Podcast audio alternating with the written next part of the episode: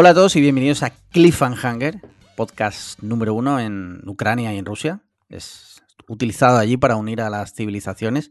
Se lo ponen a los niños antes de O sea, a dormir. Cuando van a tirar el cohete, le ponen Cliffhanger y así se, se acostumbran a lo que mí- viene. A mí me habían contado que. ¿Sabes quién escucha Cliffhanger? Me han ¿Quién? contado que el otro día, justo antes de salir a, de salir a repartir el por Chris Rock estaba escuchando Sí. Cliffhanger. O sea, estaba Sí, sí. Cogiendo chascarrillos, cogiendo un poco el tono del humor, ¿sabes? El tono Sí. lo estaba cogiendo antes escuchándonos nosotros. Es una filtración, Ya. me ha llegado esa información. eh, y, Te creo. ¿Tú sabes uno que lo escucha también? Aunque no quiera reconocerlo. ¿Quién? Mm. luego, luego, luego corta, lo corta esto, porque esto mete un pitido. Venga, Y así queda más chulo. venga. Bueno, el caso es que, bueno, yo soy como siempre Alex Liam, estoy aquí con Marquino, como de costumbre, pero hoy, hoy es un día muy especial porque viene, a- a- o como dicen en el hormiguero, hoy viene a divertirse al hormiguero otra vez. Alex Barredo, ¿qué tal? ¿Cómo estás? Muy bien, los tres Alex otra vez juntos. Sí, cierto. Oye. Hay, ru- hubo rumores, perdón, un segundillo ya, hubo rumores de que estabas muerto. De el 5 hecho, de marzo sí, corrieron rumores. eh, sí, me llegaron, me, lle- me llegó la información, pero eh, técnicamente lo que murió fue mi clon. Un, Vale. un- un clon malvado que envié a la guerra y dije, bueno, Vale. a ver si puede lograr la paz. Pero no, murió como ¿Y a los cómo- 30 minutos espérate de, un- de segundo. cruzar la frontera. ¿Y por qué no? ¿Y, y cómo sabemos que el clon malvado no te sustituyó como en Ash? Y eres tú el clon malvado y el que ha muerto es el Barredo bueno, tío. Y nos estás intentando Pues- engañar. Porque ha pasado una cosa. Barredo no ha sido invitado al podcast, se ha autoinvitado. Eh, Eso es. Bueno, A lo mejor es Evil Barredo, es el, el Evil Chaotic y el que se ha ido, Sí, el que ha muerto ha sido el bueno, ¿sabes? ¿eh? No lo sabremos. No lo. Es- o, o- o es como en Moon y no existe ni uno bueno ni uno malo, simplemente hay un- solo hay un tipo de barredo y cuando muere uno sacan el siguiente Hostia. Que es exactamente igual que el anterior. igual. Peliculón, peliculón. Sí, muy chula, muy chula. Muy chulo. Dirigida por, por- Reventado con el... No. sí, el- el- dirigida por este tío, por el hijo de David Bowie, que no me acuerdo ahora del nombre. El hijo de. El hijo de... El hijo de- El hijo de... el hijo de el David. hizo- es el que hizo- David. Mira, no recordamos su nombre, pero recordamos que hizo la bazofia de World of Warcraft, por ejemplo. Y también hizo Código Fuente. Código Fuente, que también es Zaway. Uh, Pero su nombre no lo, no recordamos. Tú sabes, la de Código Fuente, que es esta Jake Gyllenhaal, que es un tío que tenía como una especie de Asperger y está obsesionado con pulsar botón derecho en las páginas web y darle a ver Código Fuente, ¿sabes? Y de eso el tío te saca una peli de dos horas. Duncan Jones. Duncan Ah, es Jones Duncan es el, Jones. es el taradito, ¿no? Que le daba Sí. botón, código fuente. Inspeccionar. Bueno, pues como, como siempre, Alejandro Barredo está con nosotros. Eh, muchas gracias, porque sabemos que eres una persona bastante ocupada, porque tienes 27 podcasts. De Eh, hecho, hoy he grabado, hoy he grabado cuatro. sí. Este es el quinto que grabo y he, he colgado eh, mi grabación previa justo un minuto antes de entrar con vosotros. Sí. O sea que hoy, hoy sí, hoy sí he grabado. Otros días no trabajo tanto. Y hoy, cuando acabes este, ¿tienes más o No. ya te, te, apa- te quitan las pilas y hasta mañana? Se pone, está en la tal cual en la silla. Ahora cuando Sí. acaba de grabar como la rumba, cuando dice, empieza Sí. a buscar el sitio de carga. Eso que va como por hora golpeando contra todo, pero con la silla, como ya rueda la silla, golpeando contra todos los muebles hasta que encuentra la estación de carga en la habitación y ya se le ponen los ojos en naranja hasta mañana por la mañana. ¿sabes? Y hace, hace el que viene Andy Challenge, ¿no? Se queda así como Sí. lacio. Muy bien, muy bien, muy bien. Eh, pues nada, eh, si os parece, eh, pasamos directamente a las preguntas de nuestros mecenas, que como cada semana, ya sabéis, nuestros mecenas tienen derecho a enviar sus preguntas eh, desde 3 euros, patreon.com barra podcast cliffhanger. Podéis recibir, entre otras muchas cosas, la previa, que es un hoy ha quedado como casi media hora, Sí. que eso es solo para vuestros oídos si sois mecenas. Y además, pues de eso, pues podéis participar en concursos, eh, sorteos, en fin, muchas cosas. Y como cada semana nos han enviado preguntitas, además yo avisé de que venía Alex Barredo, entonces digo, por si quieren lanzar preguntas concretas, en plan de cómo haces para hablar tantas horas. No sé, esto me la acabo de inventar, no sé qué cojones habrán mandado, ¿vale? Eh, vamos a leerlas. Mira, tengo aquí una. Tengo aquí una de Dave Diot que dice, pregunta patrón. Mira, esto ya va evolucionando. Ahora es pregunta patrón. Ahora eres Bardem, el buen patrón. Dice, ¿sois partidarios de hacer donaciones a alguna ONG o habéis hecho en el pasado, ya sea periódicamente o puntualmente, por ejemplo, ahora con lo de Ucrania, el COVID, etcétera? En casa, periódicamente y aparte de para la investigación contra el cáncer, también donamos hace años a varias asociaciones de rescate de animales, no solo perros, que siempre son los grandes olvidados en la sociedad. Os animo a hacerlo. Un abrizo de todo Curazao. Hombre, eh, fíjate si somos tan partidarios que hicimos un evento solidario Exacto. en el que todo lo que hemos recaudado se va a donar a una asociación de animales. Correcto. Y yo luego en lo personal, sí, o sea, cuando puedo. De hecho, un año para Reyes, que no sé si esto lo he contado, eh, le pedí a todo el, toda la gente de mi alrededor, le digo, mira, yo este año no quiero que me hagáis ningún regalo, la verdad me siento una persona muy... Tengo de todo, la verdad. Quiero que, por favor, os pido que hagáis una donación de, de lo que queráis a una ONG. O sea, o sea nadie, literalmente, nadie me hizo puto ¿Cómo caso. de ruin, cómo de ruin habría sido ese año y lo mal que te sentías contigo mismo Sí. que para, para, para sentirte bien, Para arreglarlo. para arreglarlo pediste eso. O sea, Sí. Pero no me hicieron caso, tío. Yo es que creo que en España, Reyes eso- yo creo que muy de los americanos. contaste bien, claro, al final. Perdona, que es que me está llamando un teléfono, que no sé quién será. Bueno, Alex, Alex Barredo, tú que Yo a mí, como los perros y la gente con cáncer no me importan, eh, Vale.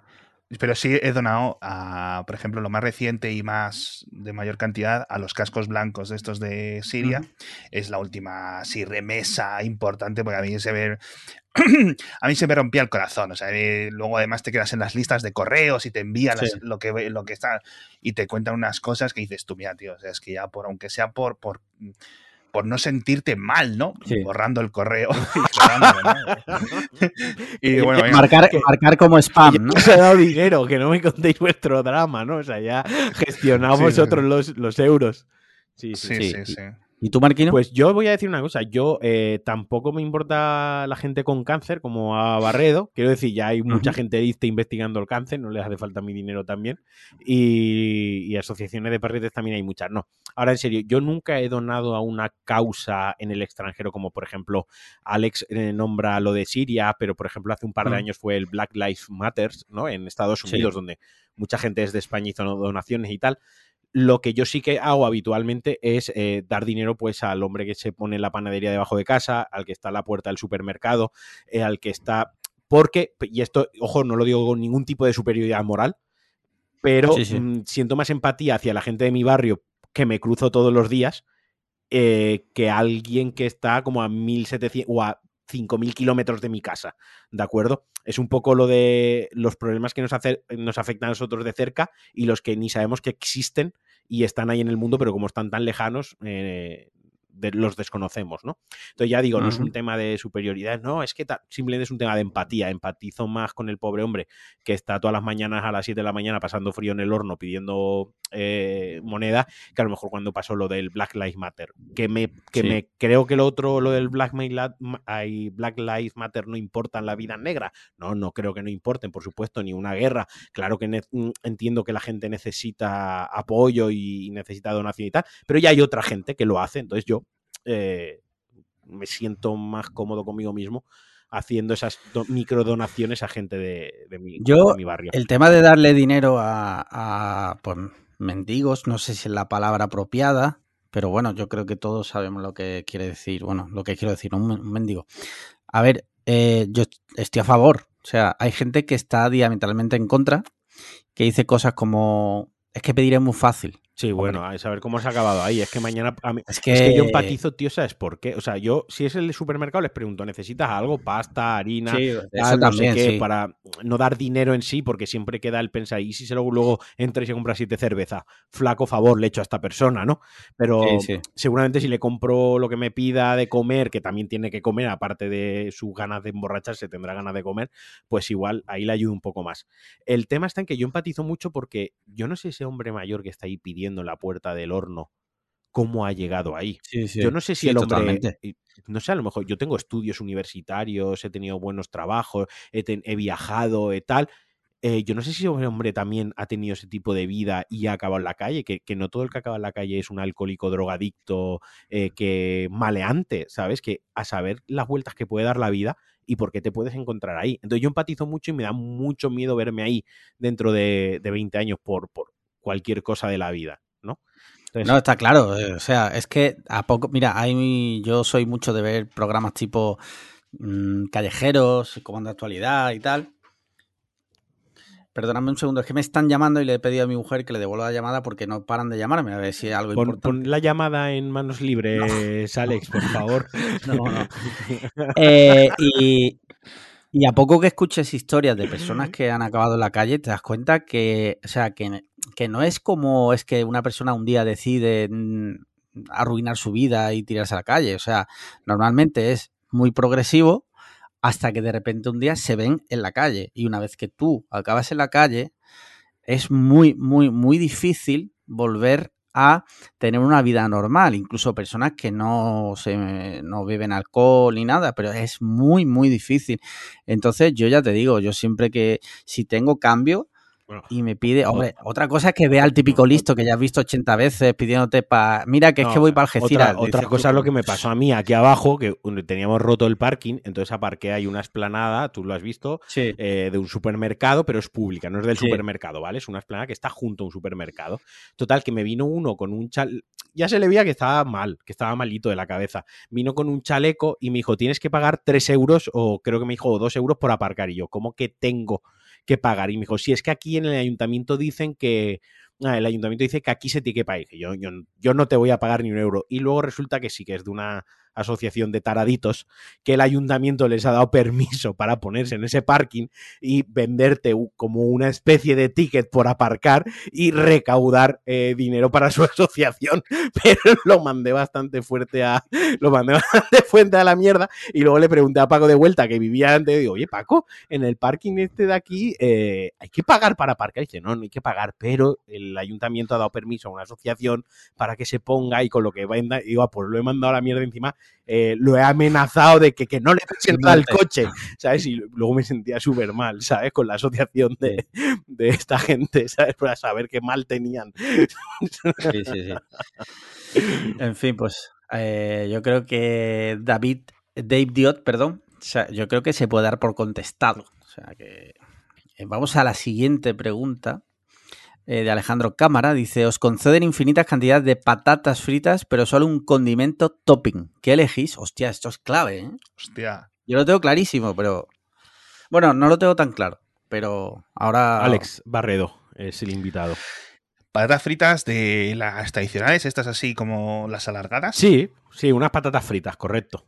Sí, Sí, pero patatas fritas de estas de freír freír. en casa o de sí, sí, sí. McDonald's o algo de eso. No de las de bolsa ni de patatas gajo. Claro. No, no, no. no. Pues yo creo que el, el tradicional ketchup. Un ketchup de estos muy, muy, muy, muy buenos. No Vale. esto de. un, pri- un 70 prima, un prima.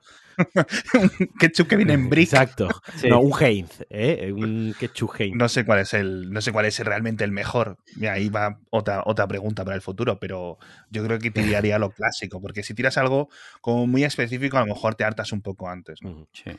Si Vale. ¿Marquino? solo pudiese un topping para el resto de la vida para las patatas, para mí sería mayonesa.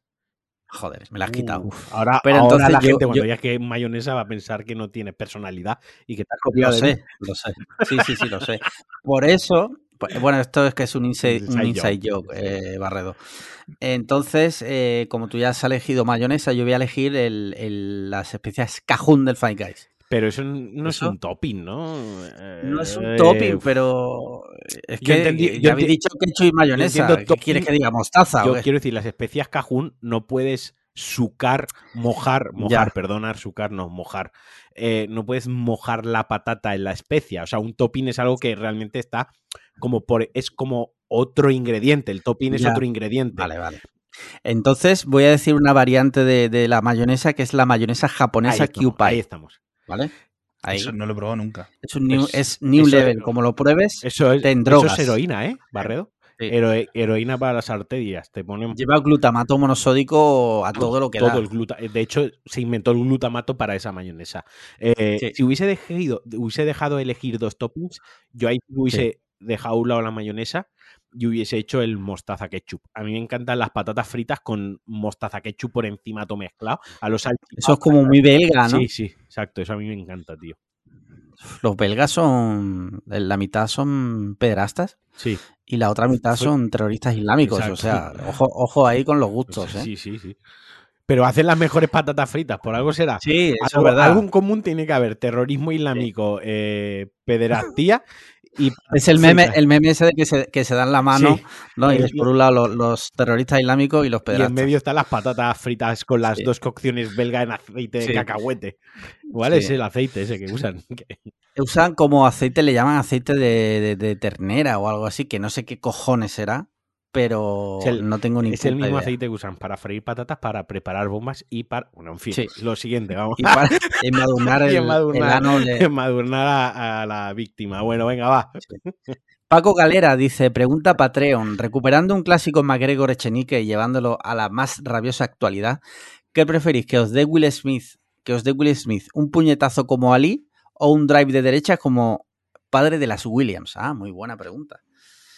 Hombre, Por cierto, hombre, por cierto, va- vamos a hablar, perdona, vamos a hablar del guantazo, quedaros porque va a ser lo último que tratemos, obviamente, aquí como en la tele. Lo más interesante lo dejamos No, para el final. ¿vale? Eh, Eh, ¿Qué preferís? ¿Cuál de eh, ellos? tú, esta vez tú antes ha empezado Barredo. Vale. Venga, yo antes que el puñetazo prefiero el drive porque a lo mejor se da la casualidad que se lo puedo devolver. El puñetazo, si es como Mohamed Ali, igual me lo como. Claro. No, no, igual te lo comes, no. Te quedaste tetrapléjico para toda tu vida. Sí, sí. O sea, Pero claro, como el Mohamed Ali original o como el Mohamed Ali de ahora, porque al Mohamed Ali No, de ahora lo reviento a palos. no, pero él ha puesto Will Smith. Es decir, que yo entiendo que Sí. es Will Smith interpretando En la película. película. Sí, sí. Vale, no, prefiero como el padre, que ya además él ya era mayorcete Ah, y tal. eso. Tú contra, contra un viejo. Muy bien. Viejo buenos valores. ¿Y tú, Barredo? siempre. Yo, yo es que la, la peli de Ali no la he visto, pero sí, Sí. conozco que, pues eso, que estuvo entrenando no sé cuantísimos meses o algo así, y cogiendo masa y entrenando, o sea, lo que es boxeando, aprendiendo, etcétera, y se puso tochísimo en esa época, Sí, ¿no? sí, sí. El, el Will, con lo cual la otra opción a la De que hecho- no es Will Smith tochísimo y más joven. de hecho, Sí, de sí, hecho se nota que cogió muy buenas formas eh, boxeando para Ali, Sí. porque el otro día cuando le mete el guantazo a Chris Rock, la, posi- la- posición todo, es ¿eh? perfecta. Lo único Sí, que sí. en lugar de cerrar el puño lo abre, hombre, que si cierra el puño lo mata ahí mismo. Mm. Eh, Will Smith es un tío, no sé, ¿qué mide? ¿Qué mide? Casi dos metros, ¿no? Medirá uno... 1,90 y 1,90 algo. y algo. Y Chris Rock no es especialmente. No es especialmente eh, alto. Ni. Mm. 1,88, ¿eh? No es tan alto Will- como podíamos imaginar. Will Mira, Smith. pero Chris Rock es 1,78. O sea, es más bajito que yo. Bueno, como bajito, yo mido 1,79, tampoco soy Bueno, quiero decir en comparación Eh, a Will Smith. Vale, a ver Mm. si te voy a soltar un guantazo por llamarme bajito. Eh, eh, quiero decir, pero claro, el otro tiene una envergadura enorme. Si le llega colada con la mano cerrada, lo mata. La cuestión, que sí, yo con, con Williams también. Más mayor, la- la- es la versión downgrade de Will Smith en, en todos los Sí. aspectos. O sea, que. Sí, sí, sí. Muy bien, mira, siguiente pregunta. Nacho Lasaosa. Joder, tío, es que es imposible, tío. Nacho Lasaosa. Perdona, Nacho, tío, es que no puedo con tu apellido. Eh, ponte otro apellido, porque ese no puedo. Dice, "De- desde hace poco estoy yendo al gimnasio bien duro, haciendo más de 10.000 pasos al día, por lo cual debería estar muerto. Recordemos que es cierto que hay un estudio que dice que si das 10.000 pasos mueres. Y controlando mucho las comidas según la dieta. Por eso me he acordado de... Literalmente mentira, porque el sábado viene a probar el kebab de un kilo con Sí. nosotros. O sea, Sí, dice- literalmente. Pues dice, por eso me, he acordado de aquel apartado Patreon en el que os incitabais a comer algo infame y hacer una reseña, como el KFC o el CALS. Así que esta semana no hay preguntas, sino proposición de que hagáis algo así guarro y al menos me quito el mono, aunque no lo coma yo, ¿vale?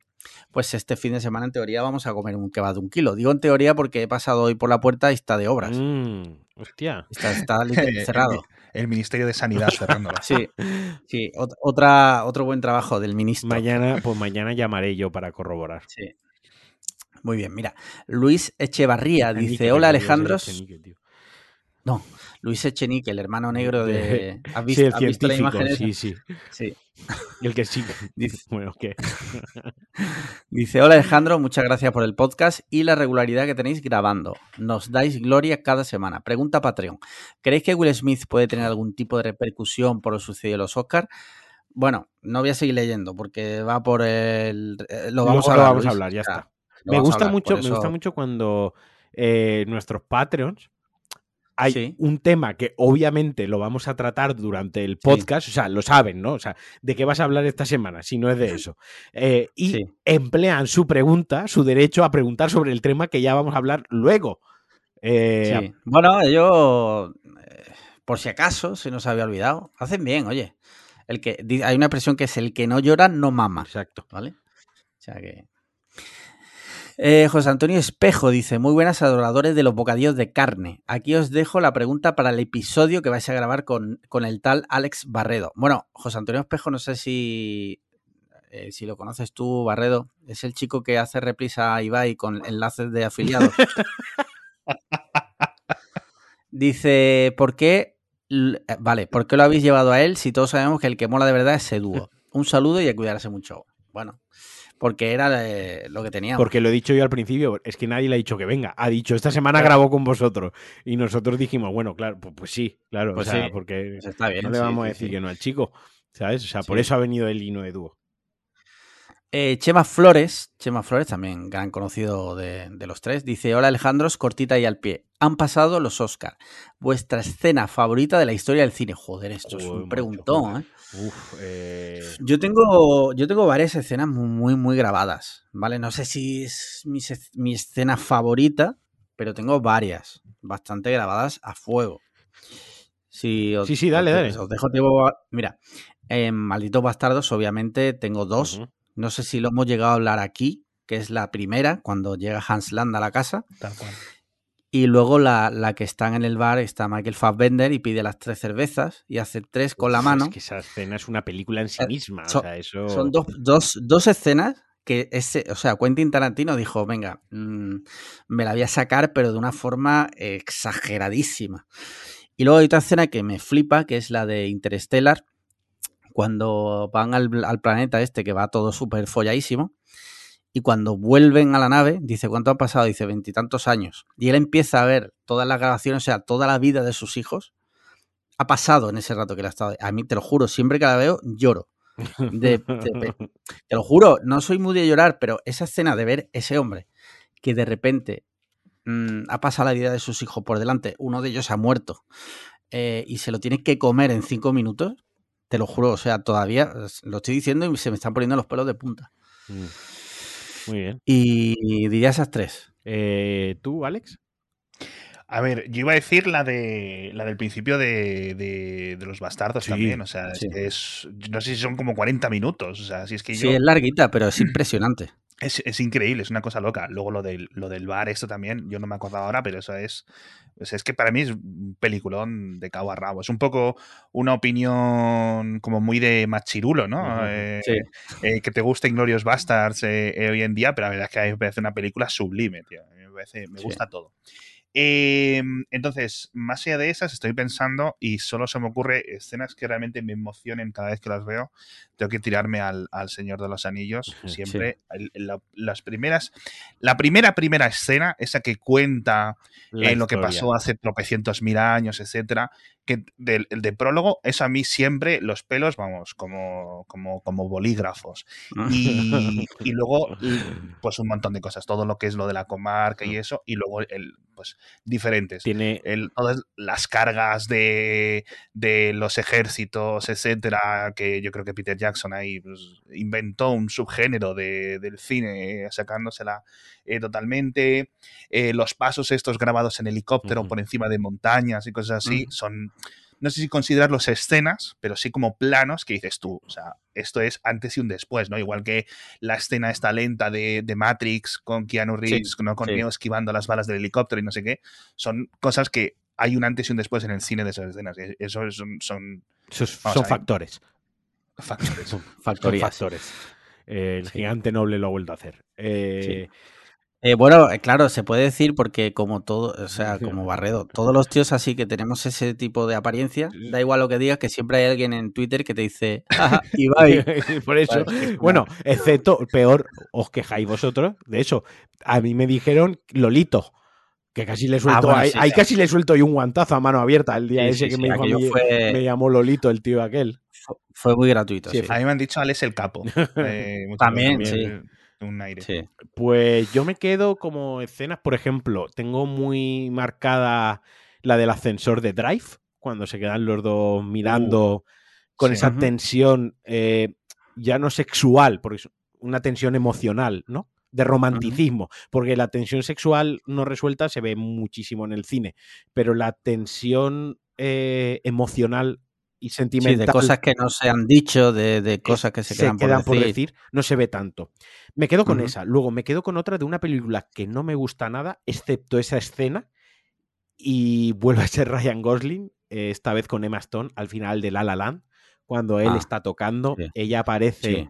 con el marido, los dos se miran, eh, los dos se sonríen como diciendo nos queremos, pero tú tienes tu vida y yo tengo la, la mía. O sea, esa escena lo que recoge otra vez dos miradas totalmente en silencio Sí. y como otra vez esa tensión sentimental de lo no dicho o de lo que no hace falta decir, también es brutal. Y luego, Sí, eh, volviendo un poco ya al cine un poco más antiguo, entre comillas, en Unforgiven, la de Clint Eastwood, cuando se encuentra a su amigo Morgan Freeman muerto, eh, que se lo han cargado. Eh, esa escena siempre la voy a tener ahí a fuego porque como no, fue como no, ¿por qué? ¿Sabes? O sea, no, no me gustó. Y luego una de Gary Oldman, cuando le hizo a Winona Ryder lo de he cruzado océanos de tiempo para encontrarte en Drácula de Bram Stoker. Sí. Yo me quedaría con esas, porque quedarse con una es muy difícil, como estábamos diciendo, pero Sí, me, sí, sí. me quedaría eh, todo moñas. Me he dado cuenta que me he quedado Sí, solo con sí. moñeces.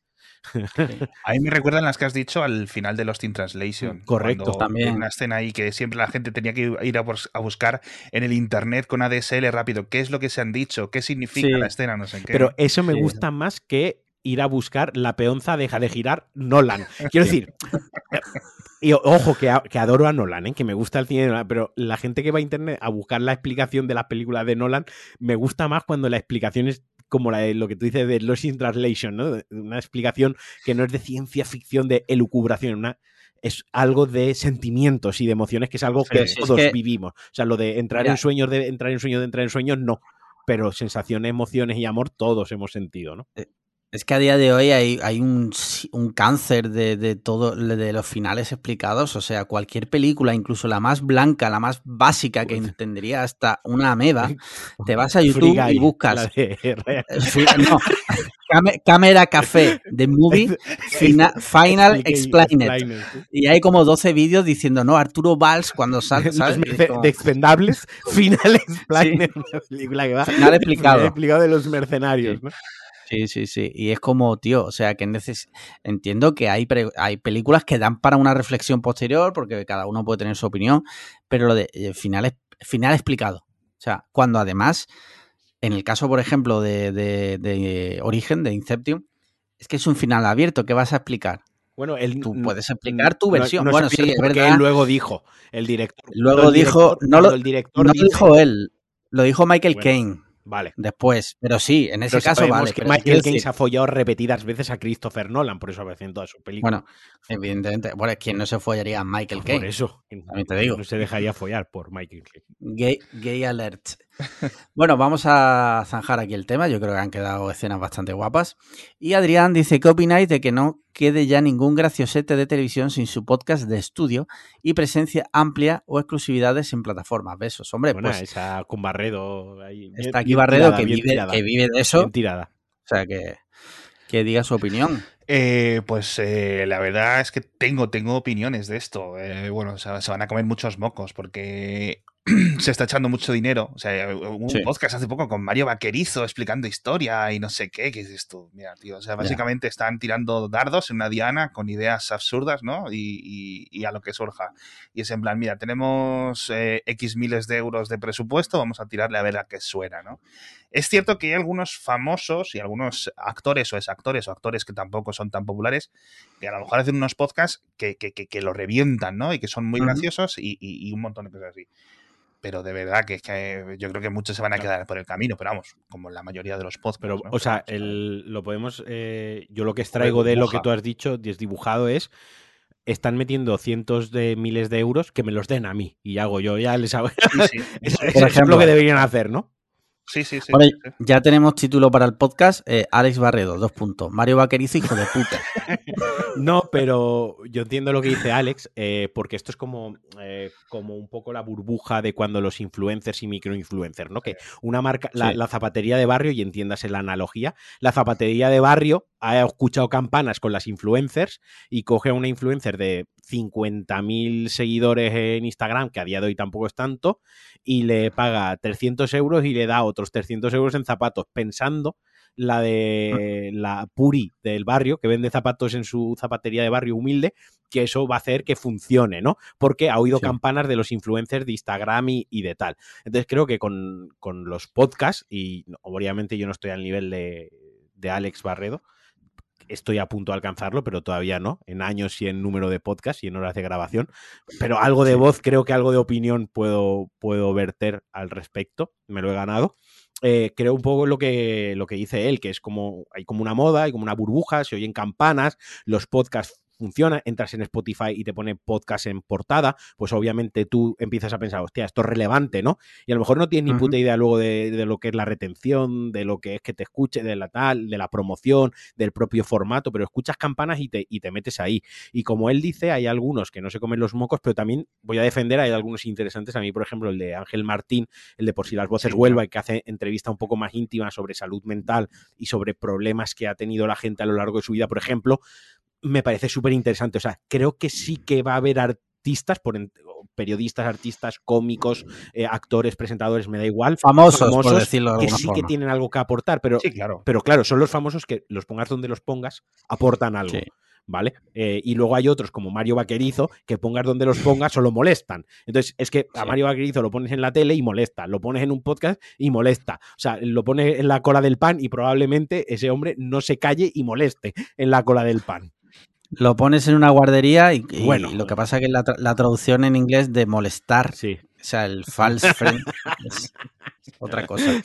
Mira, yo, y voy a ser rápido, como oyente de podcast, no tanto como hacedor de podcast, porque yo a día de hoy solo tengo un podcast, eh, sí te digo que creo que lo único bueno que puede aportar todo esto es eh, a modo de caballo de Troya. O sea, si, si hay personas que no están familiarizadas con los podcasts, que de repente ven que el famoso de turno ha hecho un podcast, lo escucha, le gusta el formato y a raíz de ahí las plataformas, a través de los algoritmos, les, les recomienda otros podcasts no tan conocidos, como puede ser este o podcast de gente no famosa, igual por ahí, por sacar algo bueno, ¿no? Sí es verdad que yo veo que hay una burbuja brutal de que... ¿Te imaginas? eh, te pones por si vuelves las voces de, de Ángel Martín, Sí. una reflexión súper Sí. profunda sobre la salud mental. Y lo siguiente que te recomienda el algoritmo es nuestro capítulo titulado Doraemon es nazi. Y la miniatura era Doraemon vestido de Hitler, ¿no?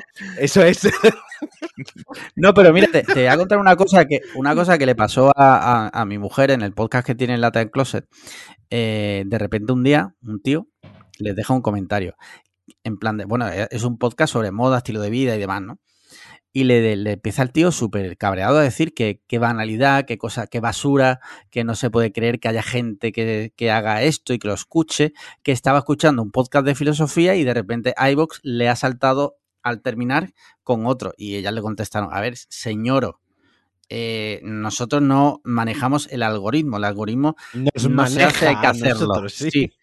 O sea, eh, usted voluntariamente, si quiere, le puede dar a stop, ¿sabes? No tienes que escucharlo, ¿sabes? Entonces, quizá también es un arma de doble filo, porque estás escuchando eso, un podcast sobre salud mental y de repente salgo yo 45 minutos diciéndote lo que es y lo que no es una hamburguesa. Exacto, o sea, Entonces, O nos ponemos aquí a discutir como si nos fuésemos a matar por la tasa Correcto. Amazon. Eh, Sí. Ya para acabar muy rápido del asunto. Eh, sí que es verdad, sí que es verdad, y esto eh, yo siempre lo comento, lo, lo hablamos en la previa, que yo no siento envidia por cochazos, ni si- yo soy una persona en general envidiosa.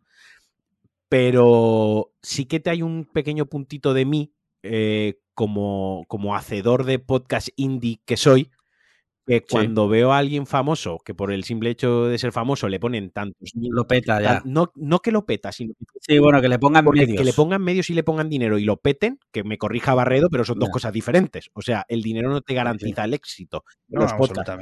Pero sí que me da cierta pelusilla el decir, joder, yo llevo años de manera indie aquí cumpliendo, a veces más regularmente, otras menos, pero echando mi tiempo, ¿no? Al final mi pasión, mi tiempo, mis ganas. Eh, y si a mí me pusiesen ese dinero, yo podría hacer cosas muy guay. Y se lo han puesto al papanatas este que va a durar cinco episodios eso, porque ni tiene gracia, ni, ni entienden el formato, ni tal. Hmm. Pero no tan, pero entiendo que el mercado es así y esto es como cuando los dobladores se quejan porque meten a un cantante a doblar y cuando en la gala de no sé qué presentan no sé menos porque está de moda y cuando te cogen a no sé quién para otra cosa que no tiene nada que ver. Al final es simplemente una reflexión.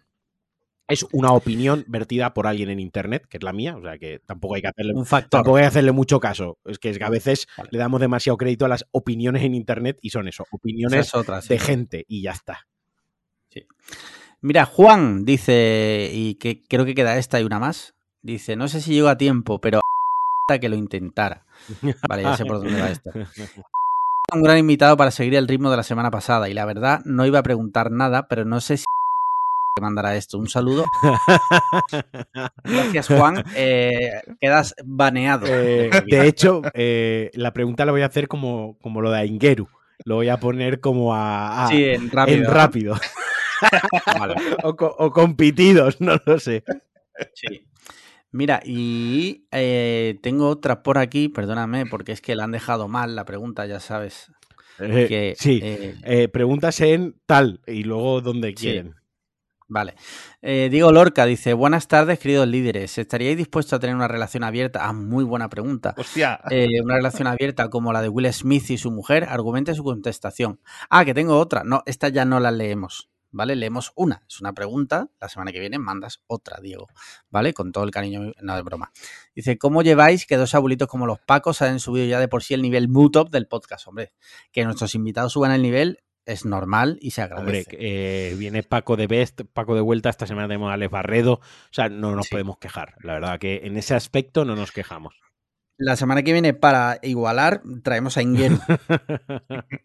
bueno, tema relaciones abiertas. Esto es un tema que en realidad creo que nunca hemos llegado a tratar aquí, porque somos dos, hombres blancos heterosexuales cis heteronormativos. Eh, pero creo que está mal expresado. Bueno, si me ciño a la pregunta, la relación abierta de Will Smith con su mujer creo que es una relación abierta unilateral.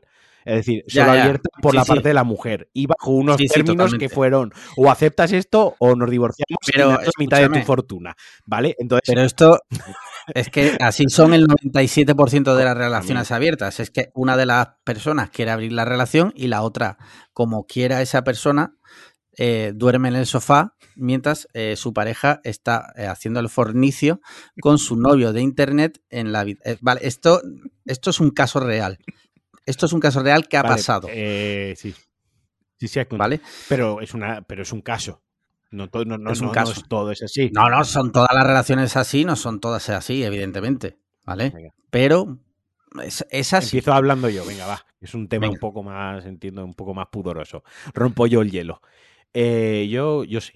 Yo tendría. A mí sí me lo. Mi pareja actual o alguna de mis parejas anteriores que haya tenido, o si en el futuro, espero que no, pero bueno, si se diese que en el futuro tengo otra pareja, cualquier cosa, ¿no?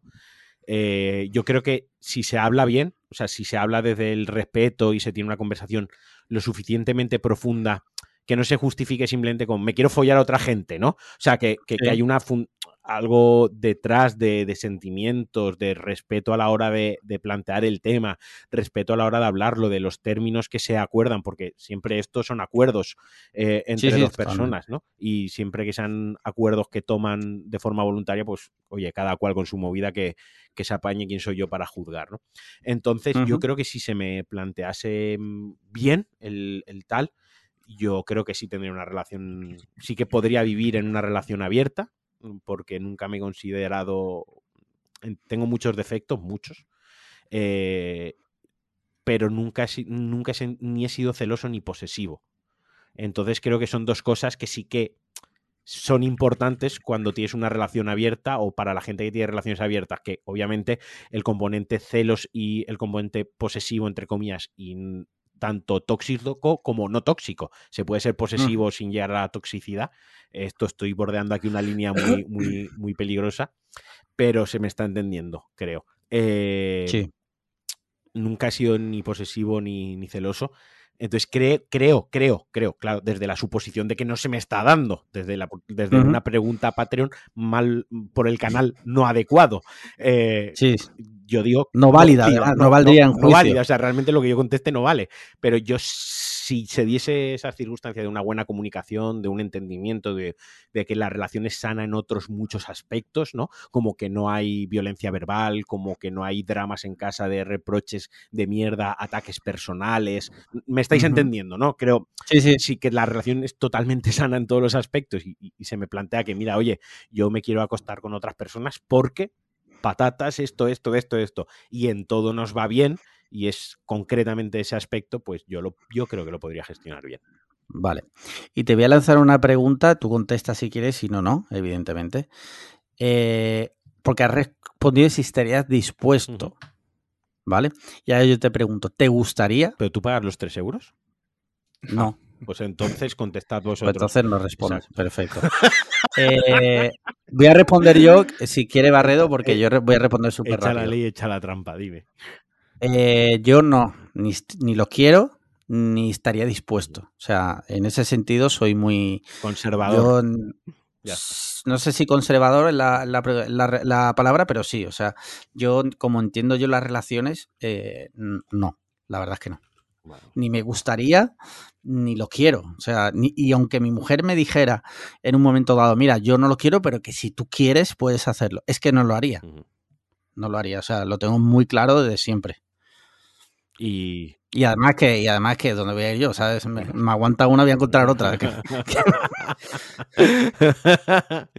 Lo has hecho, me gusta mucho cómo has hecho la broma, porque un, un, un cabestro hubiese dicho, ya aguanto una, ¿para qué quiero aguantar otra? ¿no? Pero tú está bien que has sido consciente de ti mismo de Sí. ya he encontrado una Sí. que me aguante, eh, ¿cómo, Claro. cómo aguantar otra? voy a encontrar otra, Y, claro. Alex, ¿quieres contestar? Es libre. Esta, esta es la única pregunta, creo, de las que hemos tenido Venga, sí, con invitados, porque es muy porque es personal. muy personal. Yo me mojo porque al final es Patreon y tal, pero tú eres un invitado y no tienes por qué mojarte en eso. Si no te apetece, no contestes. No, yo creo que tengo una, una, una posición muy parecida a la de, a la de Alex Liam. O sea, yo creo que no sabría manejarlo. O sea, a mí me, me, me, me pueden las inseguridades mías. Will Smith tampoco lo sabe manejar.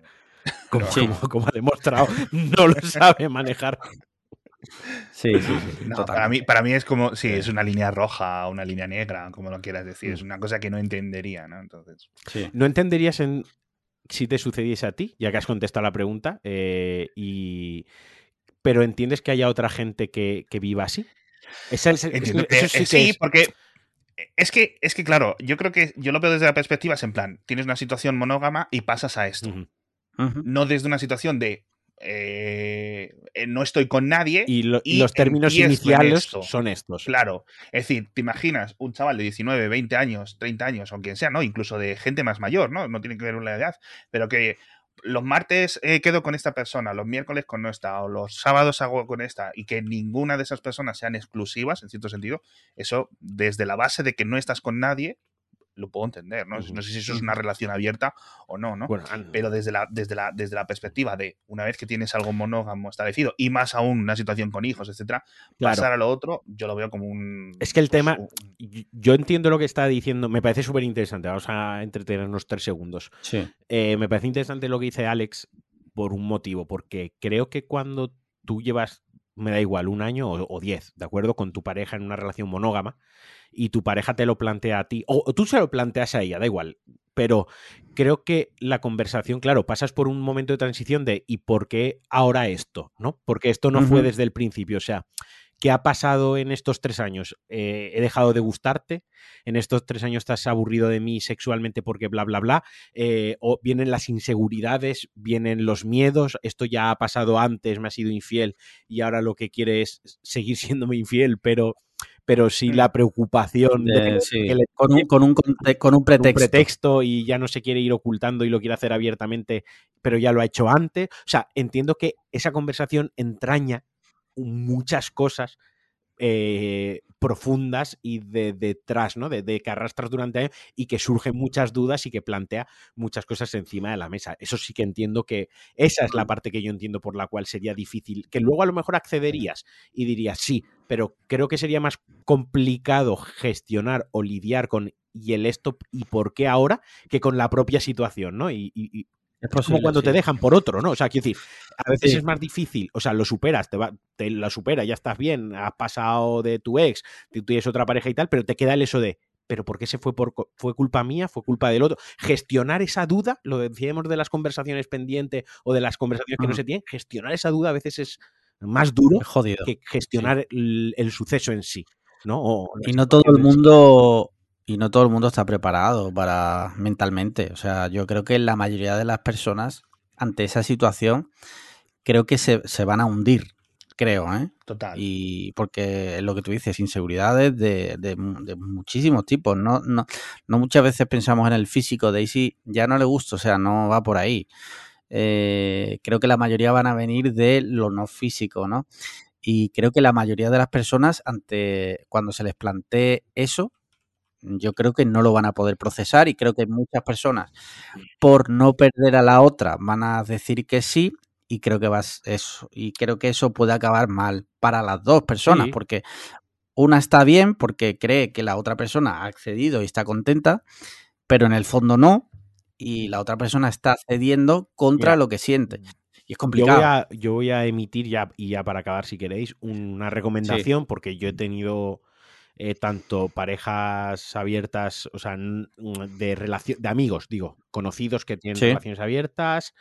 Yo he estado con gente que tenía esa persona una relación abierta, o sea, yo era entre comillas, el otro, pero no porque era una relación abierta, lógicamente, pero yo, obviamente, esa chica a mí sí que me contaba cosas sobre lo que era su relación con su pareja y de cómo se gestionaba todo, ¿no? Entonces, algo como sí que está rozado todo ese mundillo, entre comillas, por expresar de alguna manera, un consejo que yo doy, y desde la experiencia y desde lo que yo he visto es, si vuestra pareja os lo plantea, primero, tampoco hay que dar un sí o un no ya. O sea, primero, no tienes obligación de responder. Si alguien te plantea algo así, tú tienes, si ha tenido el derecho y tú lo has escuchado y te lo ha planteado y más, tú tienes derecho a no contestar en ese momento. Eso es lo primero, a reflexionar.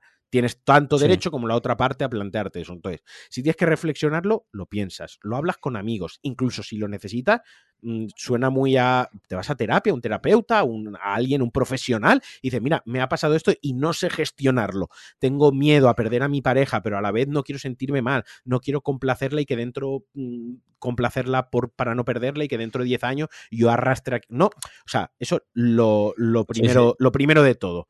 Y lo segundo que diría es si al final es no, o sea, si, si es que no, no lo hagas por complacer a la otra parte, porque al final te vas a cargar una mochila de piedras a la espalda que no vas a poder con ella. Y te, y te van a salir, con el tiempo te van a ir saliendo red flags a ti y esa frustración, ese miedo, esa inseguridad y todo eso lo vas a ir pagando ya sea en el curro, eh, con los colegas o yo qué sé, de mil maneras. O con Chris Rock. Efectivamente. Un día te. Muy bien. es como a mí como, calvo, ¡pam! guantazo. Y a lo mejor lo que me pasa es que mi mujer me planteó una relación abierta y yo pues, me ha llamado calvo y te suelto un guantazo. Muy bien, pues con esto hemos terminado ya con las preguntas, casi una hora de preguntas, ¿eh? Así me gusta que, nos hagáis el programa. O sea, es que da gusto así. O sea, nos pagáis y nos hacéis. Es que tenemos los mejores mecenas, la verdad. Eh, vamos a pasar con los hot takes.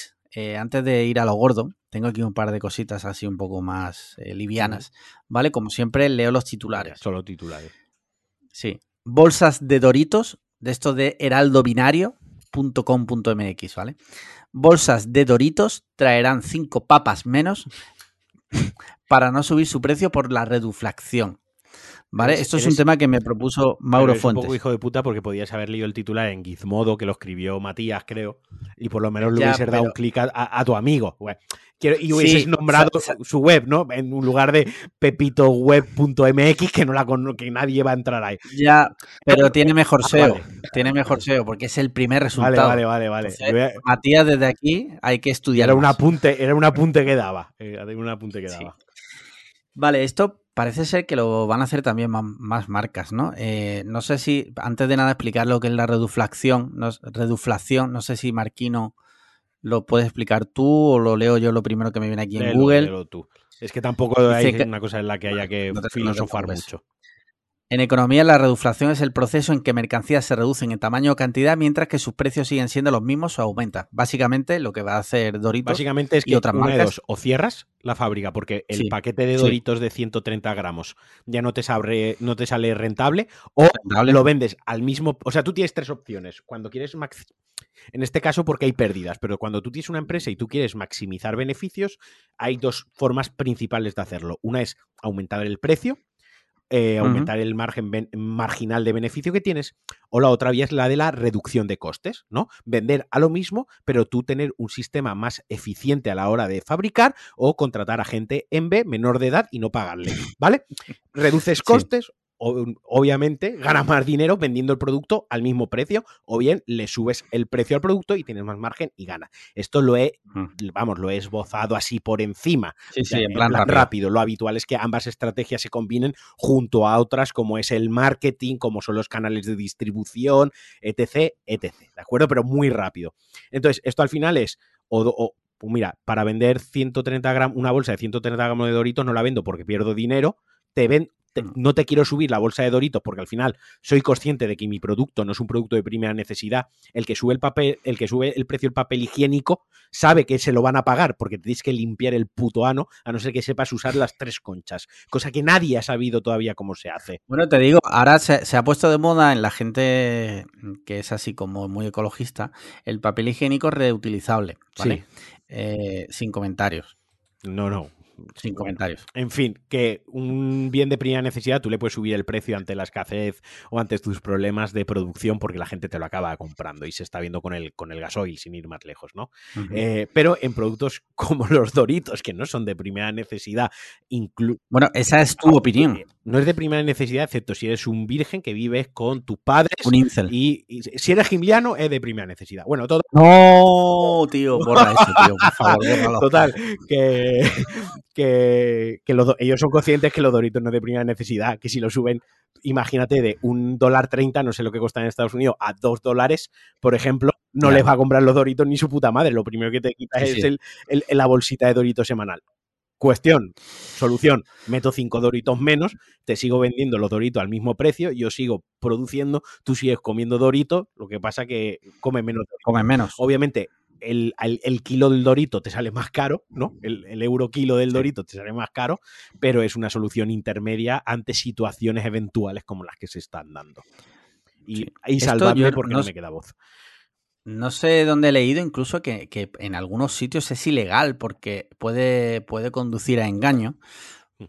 En el sentido de que si mantienes el packaging eh, y el precio, puede dar a entender que el producto es el mismo, la misma cantidad de producto, pero es menos. Hombre, yo creo que ante todas las opciones que hay y teniendo en cuenta que está subiendo absolutamente todo, pues prefiero tener 5 doritos menos que pagar más o que no haya doritos, la verdad. Si tengo que elegir, evidentemente prefiero 5 doritos menos. O me voy al Mercadona y compro doritos del Mercadona y le Que- di a, a Que Juan Roy. Roy sí que sube el precio del Dorito del Mercadona, se le suda todo. Correcto. La pollísima, no solo sube el precio, sino que se alía con la ultraderecha y los camioneros para hacer desabastecimiento y que no haya carne, ni lácteos, ni doritos, para que así eh, George Soros muera.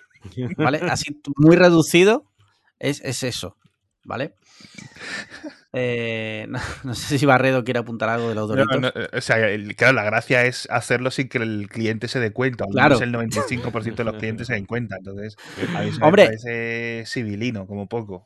Sí. Esto es como si... criminal en algunos casos, como, como habéis comentado, que en algunos países seguramente, porque vamos, esta gente de empaquetado y las escuelas de negocios y todo, eh, lo tendrán esto medidísimo. Esto es como, como Sí. Mixio, que no os habéis dado cuenta, pero Mixio dura 30 segundos, dura 3 segundos menos Menos. cada día y la newsletter tiene 6 palabras menos y 2 comas menos cada día. Él está Sí. reduciendo porque así le cuesta menos tiempo, marginalmente, Claro. de manera tan pequeña que no os estáis dando cuenta, pero cuando es como la luz, ya nunca va a bajar de 150 pavos, ya no Sí. nos hemos acostumbrado a pagarla a 230, pues ya llegará un día que Mixio sean dos minutos, la newsletter sea un copy-paste así y, y ya lo asumáis, porque no os habéis dado cuenta.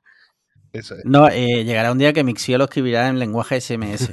Hará, se hará un bot ¿no? que le haga el... Total, Sí. total. Estaría guapo, te- idea que te doy para el 28 de, de diciembre, en lenguaje SMS. No sé. Hostia. Idea que te doy gratis, como otras tantísimas, con la que hay otras personas que se han hecho millonarios con mis ideas. Tú ya. Eh, os leo una noticia Venga. del día de hoy. El gobierno, he empezado bien, el gobierno da luz verde a la desaparición de la filosofía y de la enseñanza cronológica de la historia en la ESO. Esto es noticia de hoy. Eh, aterrador. A mí, Aterrador. No he visto la noticia. ¿Me Y- puedes pasar el link rápidamente? sí, está en el, eh, es del mundo, pero vamos, está en, toda, en, todas la- en todos los medios y en, toda, en todos lados. Pero te lo paso ahora mismo por... Lo tienes ahí en Telegram. Eh, y sigue, quitan las notas numéricas, los exámenes de recuperación, los itinerarios y el límite de suspenso para pasar de curso y obtener el título.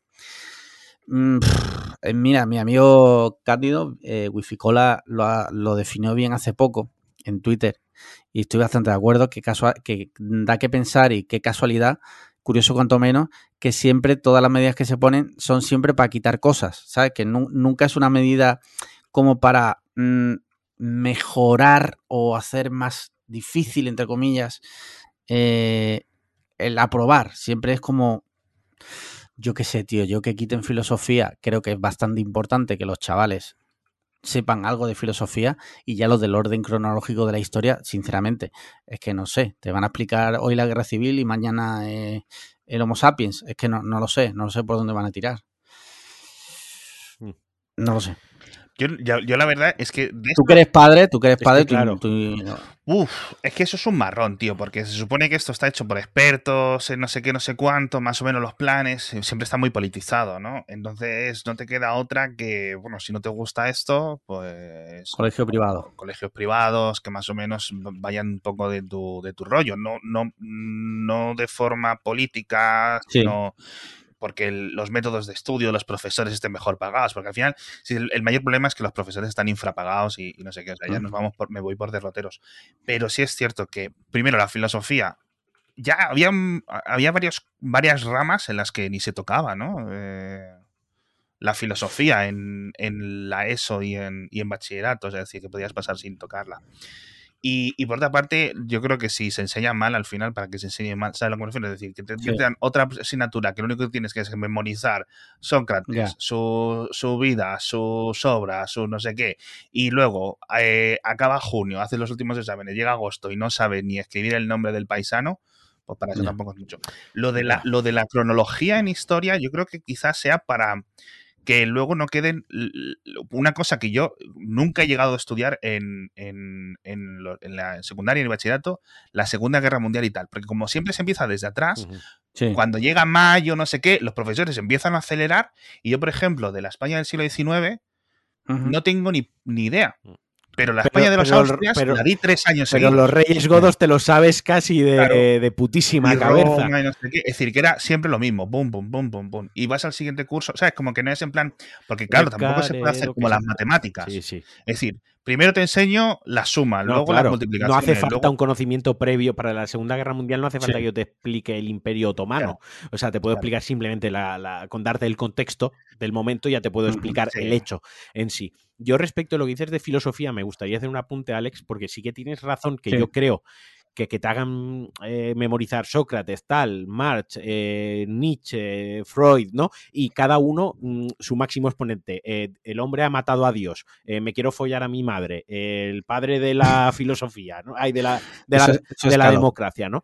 Que memorizar eso en bruto no vale para nada. Creo que lo que sí que estaría bien es que adaptasen la asignatura, que, porque creo que la filosofía es necesaria que, que todo el mundo sepa Es algo de creo, filosofía, sí. que la readaptasen de manera que, según la edad, pues tuviesen que leer a filósofos. No tanto un examen eh, al uso de escríbeme aquí que decía Freud sobre tal y le sueltas la chapa y luego la borra, sino más didáctica, más de pues vamos a Sí. estudiar esto, vamos a ver, vais a leer esto y luego vamos a hacer debates sobre esto y vamos a sacar conclusiones sobre esto y os pegáis. Y el que gane, aprueba. ¿vale? Es, Darwin. claro, yo creo que lo enfocaría más hacia eso, no a eliminarla, sino a cambiar, porque quizás sí que las matemáticas necesitas hacer un examen para comprobar que sabes sumar 3 más 3 y te sabes hacer una ecuación y te sabes lo que es una, una integral y una deriva. Eso sí que entiendo que hay asignaturas que necesitan un examen, démosle la forma que sea, pero sí que es verdad que hay otras que quizás la forma de evaluarlas o que el, el, el niño, la niña, la niñe ha absorbido los conocimientos necesarios y lo que se le ha querido transmitir, pues quizás no hace falta un examen y se pueden buscar alternativas. En fin, no sé. Yo creo que sí sirve para reducir un poco, un poco el, fracaso escolar, pero es que yo lo que sí haría es compartimentalizar más la educación, es decir, sobre todo a partir de mucho antes, a partir de los 12 años, y, yo creo que muchos padres lo, entenderían mejor desde otra perspectiva, es en plan, ¿tú quieres realmente que tu hijo con 16 años esté comiéndose la cabeza con esto, aprendiendo esto, ¿sabes? No, no filosofía, sino que puede ser otra asignatura cuando realmente podría estar haciendo más horas de otras asignaturas u otras asignaturas más específicas. No por un tema laboral, pero sí por un tema de que, coño, si es que sé que ni me interesa, se me da fatal. ¿Cuánta gente conocemos que las matemáticas, más allá de un nivel básico, eh, se ha tirado 12 años estudiando entre primaria, secundaria, bachillerato, matemáticas y, no sabe hacer ni, ni, una raíz cuadrada ni una división de dos números, ¿sabes? Ah, Entonces, como que eh, maximizar el, el, potencial que tienen los chavales a esas edades, ¿no? Para, para eso.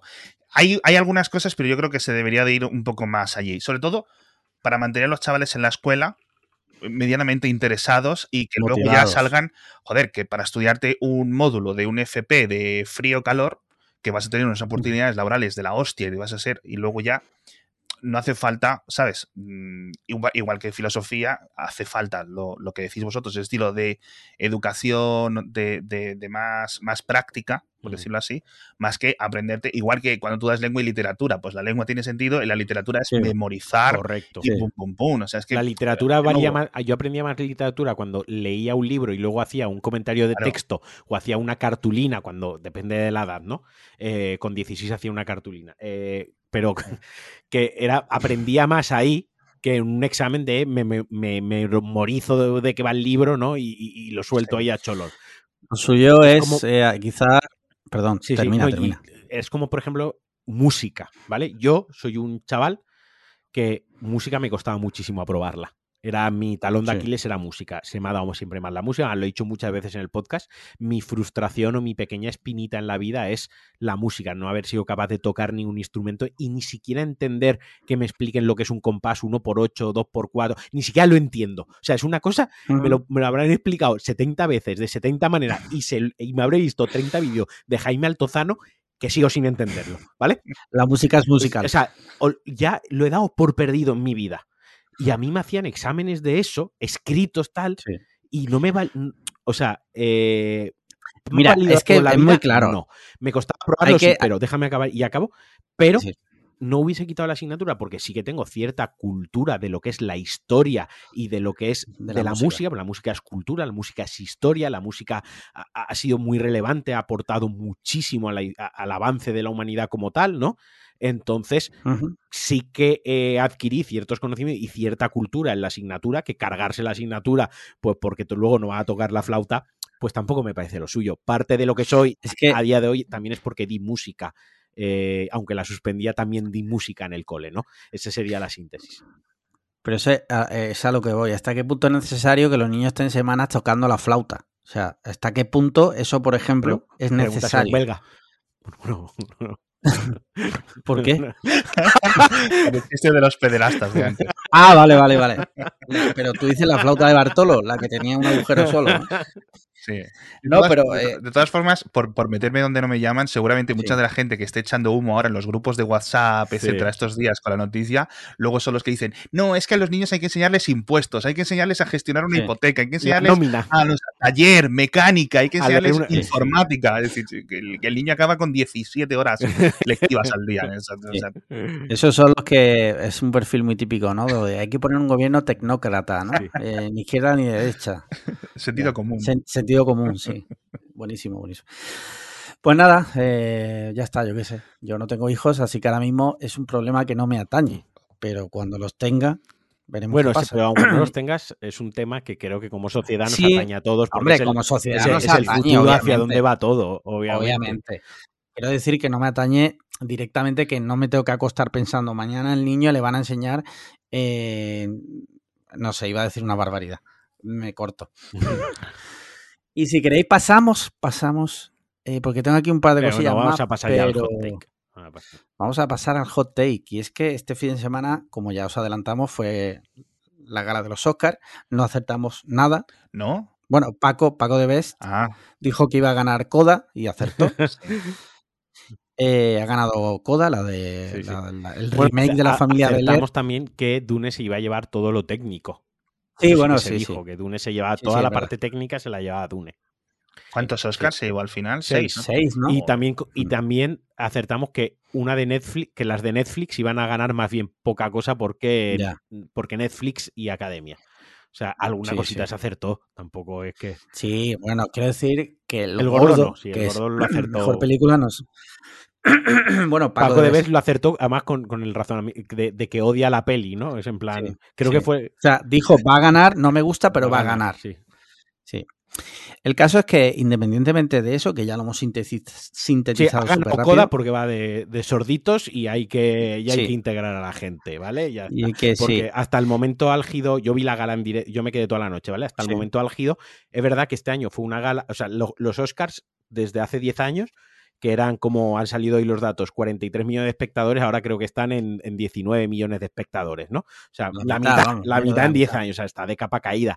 Se notó mucho que fue una gala donde ciertos premios se dieron antes eh, los Sí. premios más técnicos, más tal, donde el único Oscar que se llevó España en animación, en corto animación, se lo llevó ahí, Sí. para hacerla más, más digamos, más ligera, ¿no? Más, más dinámica.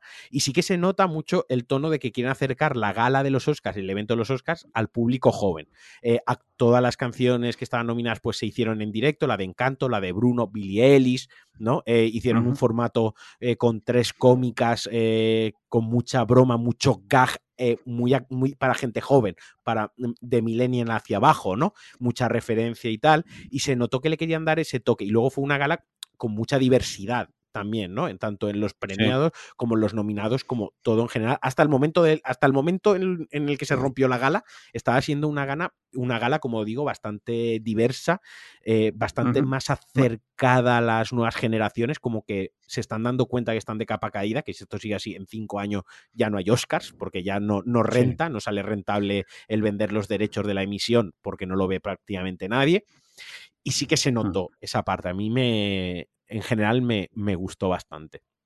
Y ahora ya Vale. puedes pasar a lo siguiente. El caso es que llegado cierto momento, eh, cuando tocó presentar el premio al mejor documental, el cómico Chris Rock salió al escenario. Y bueno, eh, un poco de contexto. La gala de los Oscars y de cualquier premio normalmente se suele hacer en tono de humor, ¿vale? En España lo hemos vivido con los Goya, que lo ha hecho muchos años Dani Rovira, otro año lo hicieron los de Laura Chanante. Normalmente se hacen bromas, Mm. ¿vale? Y se hacen bromas siempre mm, muchas veces de la gente que está allí, ¿vale? Recordemos que son multimillonarios. Bromas incluso se han hecho en España al presidente del gobierno, porque siempre así, Sí. incluso al rey, Sí. estando el rey Sí. presente. O sea, que dardos sea, envenenados bromas. A 360, sobre todo, y repito, recordemos, son personas mm, privilegiadas, multimillonarias, el 1% del 1%. Eh, y llegado el momento, Chris Rock salió, fue a presentar un premio, hizo un par de bromas y se refirió a la mujer de Will Smith, Yada Pinkett Smith, ¿vale? Y le hizo una broma sobre la película esta de Demi Moore, la La de Teniente O'Neill. la Teniente O'Neill dijo, estoy deseando verte en la Teniente O'Neill 2. La gente se rió, Will Smith se, Se rió, rió, eso es importante. él se rió y eh, de repente cambia el plano, le enfocan a Chris Rock, que va a seguir presentando y dice, oh, oh, y Will Smith de repente entra en escena, se acerca a Chris Rock, en ese momento nadie sabe lo que va a pasar, no sabemos. Eh, los que lo visteis en directo, me imagino que diríais esto que es, y le mete un guantazo que en fin, si llegase otra persona de otra envergadura es que lo tumba, Sí, ¿vale? sí. O sea, aguantó nivel Rajoy cuando su primo le pegó un puñetazo en Galicia, ¿vale?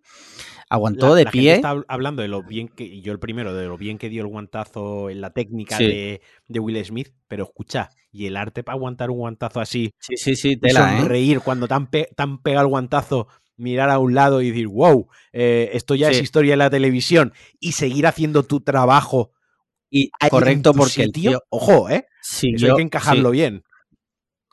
Bueno, el caso es que después del guantazo, Will Smith se sentó y no solo cortó totalmente el rollo, como es en la gala de los Oscars que se está emitiendo en Ya, directo a nivel Eso mundial. escaló, ahí es cuando ya escaló. ¿Vale? Él se sienta y empieza a gritarle dos veces a eh, Chris Rock, le dice, no, sácate de la boca el nombre No, de mi mujer. sácate- dos no, importante, sácate bueno, de la puta boca, eh, si esto es importante Sí. porque la F-word, que está totalmente sí. prohibida en, Hollywood, en, o sea, en- directo. en directo sí. y en, Ho- en Hollywood en una película le dices tres veces o cinco, no sé exactamente, y ya es para mayores de 10 Para años, mayores, simplemente por esa palabra, una palabra muy sensible en Hollywood y más en la academia y más en directo, el tema está en que yo cuando, yo lo sí que lo vi en directo. ¿Tú lo viste en directo, Alex Barredo? No. ¿Cuánto dura la gala? Eh, pues empezó la previa a las 12, la alfombra roja, y acabó a las 6 de la mañana. Son 6 horas, de 12 a 6. Yo no dormí.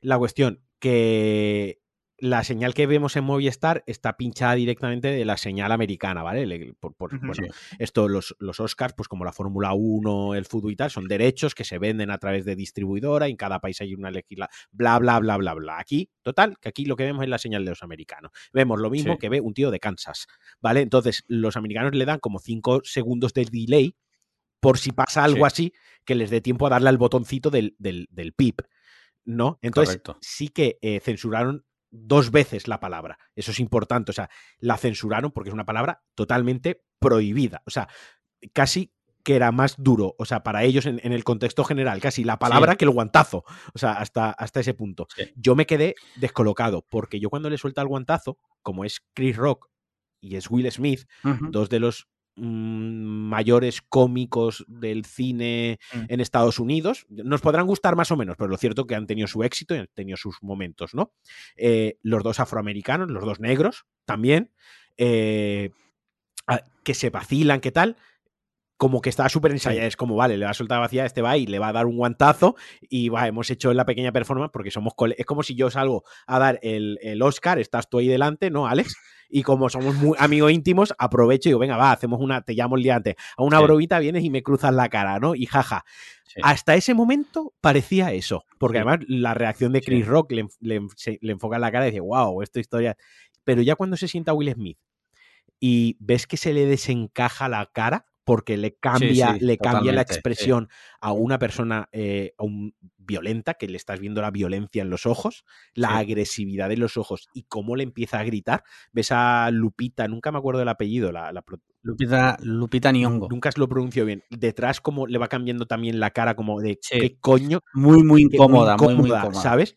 Eh, ahí es cuando fue wow. Y yo lo tuiteé enseguida y lo dije, es qué momento tan incómodo acabo de vivir. Mm. O sea, ¿por Sí. qué tengo que ver yo un momento tan, tan incómodo y por qué me tienen que cortar el rollo de lo chula que estaba siendo la. de lo, de lo bien que yo me lo estaba pasando con la Sí. gala? Pero fue súper, súper incómodo y entiendo que quien esté viendo la gala porque aquí la vemos de 12 de la noche a 6 de la mañana, ¿no? Es para adultos. Parece que los Oscars, entre comillas, para adultos. No, los Oscars es para todos los públicos.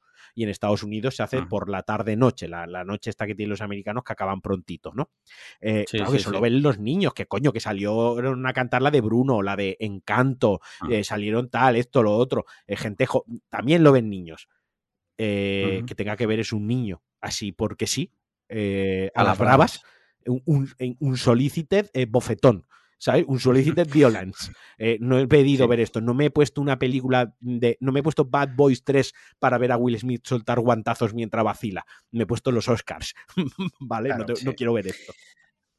El caso es que para darle ya también un poco más de contexto, a raíz de esto, bueno, pues se dice y se apunta que es que Jada Pinkett Smith, perdona si no lo pronuncio bien, eh, tiene un problema de alopecia que ya dijo que le creaba mucha inseguridad y demás y que, y que bueno, que por eso la broma no le había sentado bien a ella y a raíz de eso fue por lo que Will Smith eh, reaccionó de esta forma, ¿vale?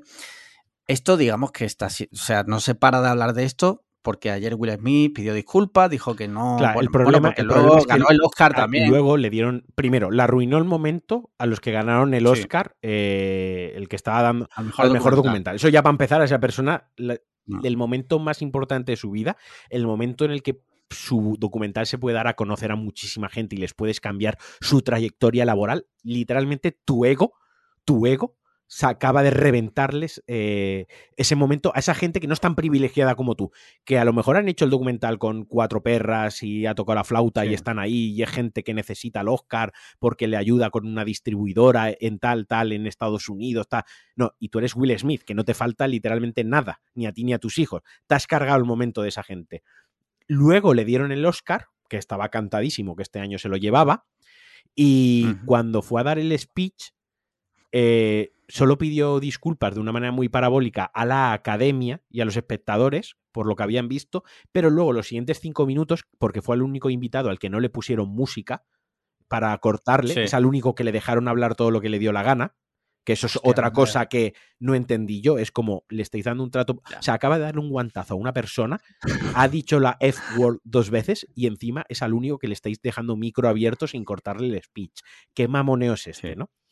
Todo fue una justificación de eh, yo me identifico mucho con, con Richard Williams, su, su papel, Sí. que era un maltratador, eh, de la que de ya la que ya hablamos, era un pasada. maltratador, me identifico con él y por tu, por tu familia haces lo que sea, la defiendes por lo que, por como sea, eh, por amor se hacen locuras, o sea, men- mensaje súper tóxico, o sea, lo peor que Sí. se puede decir, o sea, y ya empezó a desvariar, porque supongo que habréis visto el speech, empezó a desvariar a decir que él era una vasija que estaba en el mundo para llenarse Sí. del amor y de la, del resto de la gente.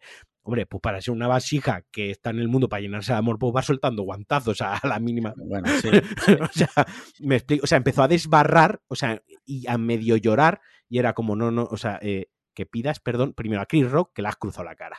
Eso lo primero sí. que te, que te arre- que digas estoy arrepentido y esto no tenéis que reaccionar, chavales, no tenéis que reaccionar así en la vida. Ha estado mal, me he equivocado, pido disculpas. O sea, llévalo Sí. a entonar el mea culpa, no a justificarlo, porque entre pedir perdón y justificar algo hay una gran diferencia. ¿Vale? Entonces, Sí, sí. luego además, mm, el mensajito de Instagram que lo habrán escrito, como decía Ingeru, 36 personas, que no lo habrá escrito ni él, Sí. Eh, no, no, eso que salga de tu corazón en ese momento mientras lloras y dilo. El mismo mensaje lo dices en ese momento, en caliente. Igual que has dado la hostia en caliente, pides perdón en caliente. Y entonces equilibramos las cosas. Pero que pidas perdón de esa manera al día siguiente, yo qué sé, ¿sabes? Mm, no. En fin, eh, ya acabada la gala, ya todo esto, bueno, generó evidentemente ríos y ríos y ríos de tinta digital, porque De tweets. de ya tweets. nadie lee los medios. Y claro, aquí se han generado unos debates bastante, bastante agudos. interesantes, ¿vale? Por un lado, eh, ¿dónde está el límite del humor? Ese es uno. Bueno, sí. ¿Dónde, ¿Dónde está el límite de la violencia? Y hasta qué punto es, eh, es eh, o sea, es aceptable que por defender a un ser querido eh, tú respondas así. Ante, recordemos, un chiste. ¿vale? Que no ha habido un acoso verbal, no. Eh, entonces, bueno, no sé. Em, ¿Qué os parece? ¿Qué os pareció todo? Barredo, ¿tú cómo, Yo- cómo lo has yo vivido? es que- ¿Cómo- ¿Qué opinas? No creo que he visto el vídeo una vez y no lo he querido volver a ver porque es que me siento muy violentado. Es decir, Sí. me- eh, y he visto cosas chungas. en- Eso iba a decir, internet. si te sientes violentado. O sea, si, si Alex Barredo, o sea, tengámonos, tengamos Alex Barredo, hacía falta, ¿vale? O sea, tengámoslo en mente. Eh, Sí. Él se ha sentido violentado. un- una persona que vive en Internet y ha visto lo más profundo de Internet se ha sentido Una persona violentado. Imagínate una persona normal, una persona funcional y ve normal. Una persona que se ve al espejo todo Una persona, una persona que pasa seis horas en TikTok al día, lo que habrá visto. lo que habrá visto, se siente violentado y se siente incómodo con ese Sí. momento. Sí. No, no, pero es que de verdad, o sea, es que es, muy incómodo, como decías tú, o sea, eh, rompe la gala por completo. Y, y solo he visto una vez y lo estuvimos comentando eh, porque yo no lo había visto y luego escuché algo en la radio en el coche por la mañana, ah, en los Oscars, no sé qué, y yo pensaba que alguien se había caído. Como el rey. "Ah, pues que alguien se dio un golpe", se no lo entendí muy bien. Lo comentaron como de pasada y cosas así, ¿no? Y, luego yo pensaba también que era, una, que era un gag, digo, o sea, esto es imposible. Hasta, de nuevo, cuando empieza a gritarle. Entonces ahí ya eh, me, cuadra todo y me parece totalmente fuera de, de, sitio, tío. O sea, ya es en plan, podemos entrar en mil debates y a mí me hace mucha gracia y yo creo que esto ha dado tanto que hablar porque tiene un montón de aristas este problema. Correcto, muchas lecturas, tiene unas lecturas desde la masculinidad tóxica, desde los límites del humor, desde, como decía Alex, la violencia, desde si tú tienes que defender así a tu mujer o no, si ella se puede defender sola o no, si lo que eh, hizo Chris Rock era acoso, era mm, humor sobre enfermedades o, no. Quiero decir, eh, quiero decir, hola, eh, yo también tengo alopecia. Quiero decir, no, no, no estoy viendo a. No estoy diciendo, bueno, literalmente soy yo, pero quiero decir, a mí se me llama calvo de mierda muchas veces. Quiero, y, no voy partiendo caras. Quiero decir, mm. que cuántas bromas se me han hecho a mí sobre la, alopecia y quedarme calvo, vosotros dos mismos, que además los dos tenéis pelazo y os gusta recordármelo. Quiero decir. Yo no nada nunca. Quiero decir, al final, eh, que tampoco es que tenga cáncer, metástasis, fase 3 y la tenga. No es como cuando salió, ay, se me ha olvidado el nombre, que salió junto a Lady Gaga, ah, la artista esta, bueno, Sí, Liza, Liza, que estaba ahí la pobre que, que, que no podía ni leer y le estás haciendo bromas sobre Liza Minnelli y ah, mira, que parece este tal, no sé qué, pues, Chenique, jaja, ¿sabes? Stephen Hawking, ha venido a la gala. No, tío, que estás haciendo bromas sobre la alopecia, que tampoco es la, el problema, más grave eh, que se puede padecer pongámoslo en una escala de valores también, eso también. Además que, que, es una alopecia que no es en plan que todo el pelo se le haya caído, sino que ella, se lo, ella se lo rapa, o sea, se lo deja muy, muy, muy corto. Lo que le, esta enfermedad en principio le causa son como pequeños parches que, que se le cae el pelo. Es decir, que si tuviera una melenaza, pues tendría como. yo, yo, tengo, un colega que empezó así y, se quedó calvo completamente. O sea, yo mm. esa enfermedad yo lo he visto en un amigo mío y tal, y, ya es lo que digo, por poner una escala de valores, es una enfermedad que puede afectar a tu psique desde tus inseguridades y tu autoestima, pero por favor, vuelvo a decirlo, hay que poner una escala de valores. A mí una persona que, está con una enfermedad degenerativa de las enfermedades raras que no tienen cura y solo hay tratamientos paliativos y la calvicie de esta señora privilegiada, pues, pues yo qué sé, eh, lo pongo también en perspectiva y digo, pues oye, puedes tolerar la broma. No es que se te ha muerto tu hijo el año anterior, ¿no? Y le dice, qué ganas de verte la segunda parte del sexto sentido. A ver, yo ahí, es como, vale, ok, pero tío, que simplemente ha dicho que, la quiere ver. Mm, Mira, yo me, a mí me parece de mal gusto. Ojo, que a mí hacer una broma sobre el físico de una mujer en público en los Oscars, siendo hombre, bla, bla, o sea, a mí la broma me pareció de súper mal gusto. No es necesario hacer un chiste sobre el físico de nadie. Puedes hacer humor, eres Chris Rock, tronco, eres Chris Rock. No, puedes hacer humor mejor, ¿vale? Eh, pero que a mí me pareciese de mal gusto y me parecía una mierda de chiste fuera de lugar, que incluso oírlo también incomoda un poco en la reacción de ella y tal, eh, no creo, tampoco lo voy a censurar ni le voy a poner límites, quiero decir, entiendo que es el chiste y ya está, y que no es lo más grave del mundo. Mira, te, te voy a decir algo, yo conforme pasan las horas cada vez veo el chiste más blanco, o sea, te lo digo en serio. O sea, cada vez veo el chiste cada vez más, inofensivo.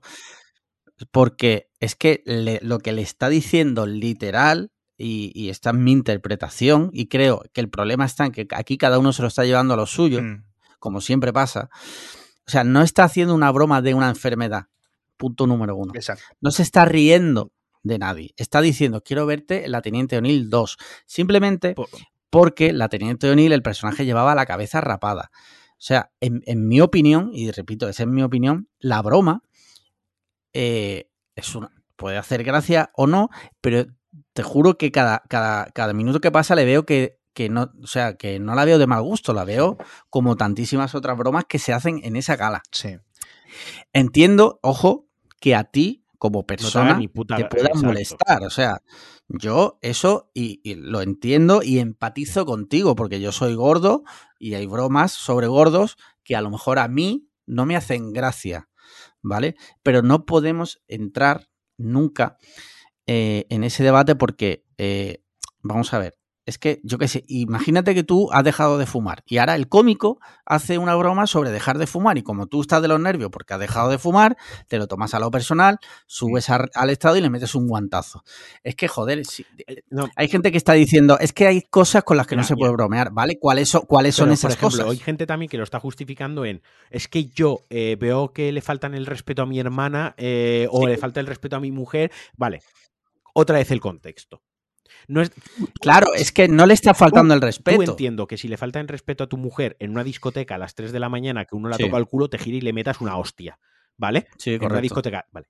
Ahora, ahora volvemos al contexto. Gente hiper mega privilegiada en la gala de los Oscars, evento mundial, televisado, que no, o sea, no eres tú literal, no es guay, soy yo literal defendiendo el honor de mi pareja. No. Una cosa es que le falte respeto por la calle, en, un supermercado o en una discoteca en tu pueblo, y otra cosa es lo que pasó en la gala de los Oscars, la visibilidad, el contexto, las personas implicadas. No sé, que no se, supone todo con, es que si le hacen eso a mi mujer, yo también pego una hostia. Bueno, es que no es lo mismo que vayas por la calle y una ah, mira, calva de mierda, pues vas y le pegas una hostia, y otra cosa es una broma en la gala de los Oscars. Es que, claro, se supone que esa gala es un contexto en el que todos los partícipes están de acuerdo, que están ahí y saben de antemano, porque no es la primera vez que se hace la gala, ¿vale? Es la 94 vez que se hace esa gala. Se ha hecho previamente 93 veces. Se hacen bromas a Leonardo DiCaprio todos los años, que sé que no es lo mismo, antes de que nadie me diga que, que, no tiene nada que ver, ya lo sé, pero todos los años se le hacen bromas de que la gala empezó con esa broma.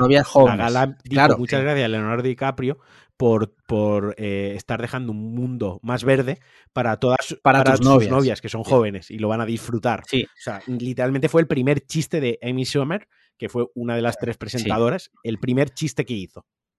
Pero hace, hace, un par de años no llamaron por la puta cara nazi a Mel Gibson y antisemita a su cara y ya está. Sí, sí, también, sí, sí, sí. Que es, un, es comprar un chiste estético, que es como si te metes con el bigote de alguien, ¿sabes? Sí. Eh, a, Joder, literalmente llamarle nazi.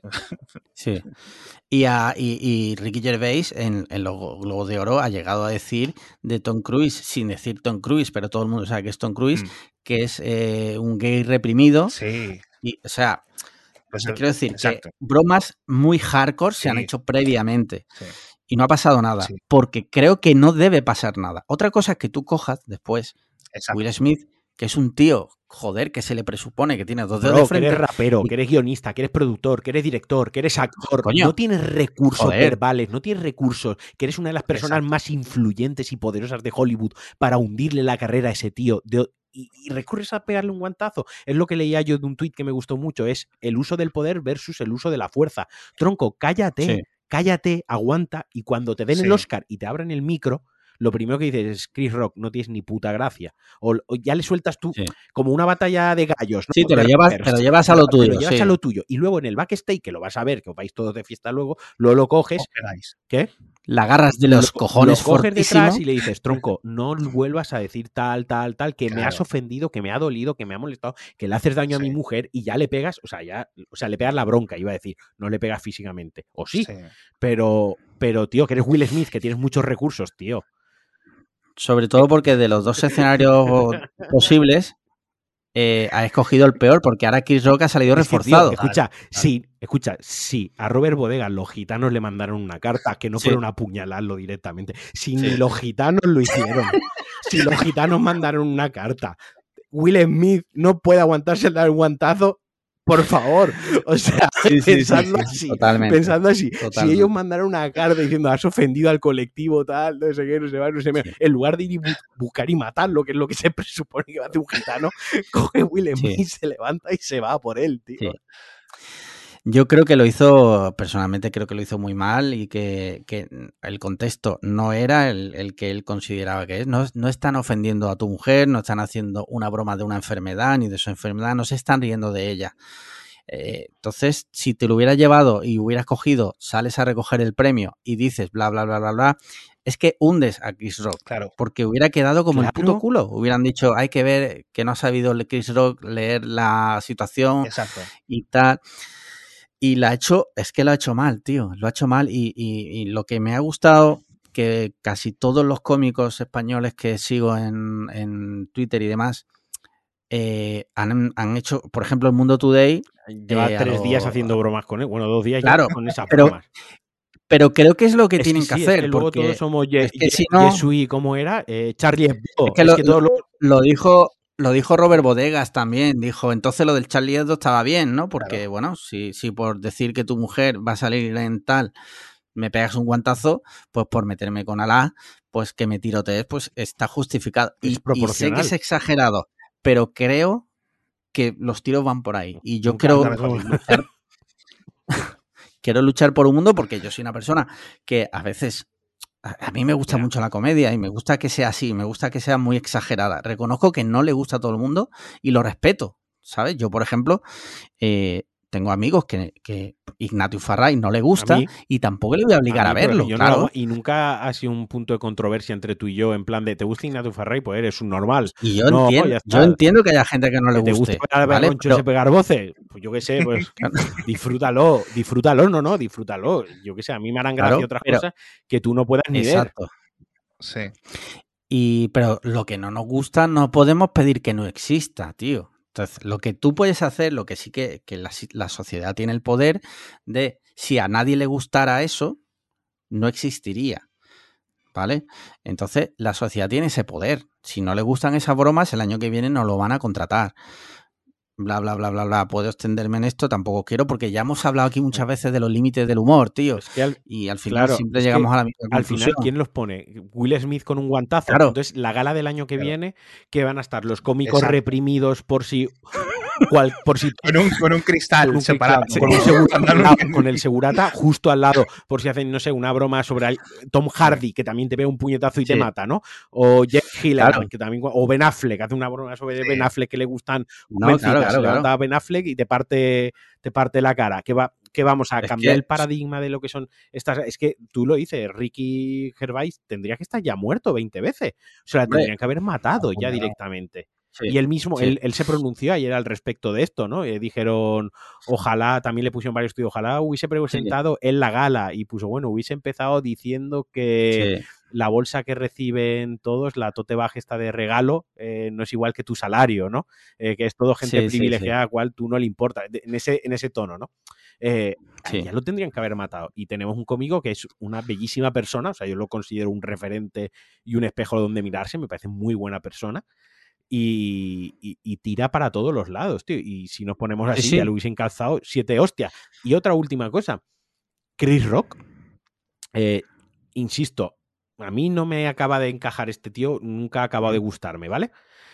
Pero tengo Sí. que reconocer que eh, si tú sales como monologuista, vacilador, stand-up, eh, a soltar la pullita y te parten la cara, has hecho perfectamente Sí. tu trabajo. Si has claro, claro. crispado tantísimo a una persona con una frase como para que pierda la razón y te cruce la cara, es que eres Sí. bueno. Es que eres, es que has tocado donde tenías que tocar. Y ese es tu tra- y para eso has salido, ¿no? Para, para tocarlos, para tocar las narices, para eso te han contratado, ¿no? Para eso eres ese, Sí. ese tipo de humorista. Entonces, hombre, ha tocado el cenit de su carrera, le han partido la cara, le ha partido la cara a Will Smith por un chiste en los, en los Oscars. Es el, el, eh, el cenit, ¿no? En el, el Hall of Fame de- del stand-up americano está este momento. Claro. Sí. Es que, joder, y es que y, y se, ha, se ha comentado, porque esto es una cosa que estoy pensando yo, en esas galas que es así como un cóctel, es decir, es como un, un evento largo y entonces ellos están ahí, pues eso, pues, pues con no sé si bebiendo alcohol, champán por lo menos, ese tipo de cosas, ¿no?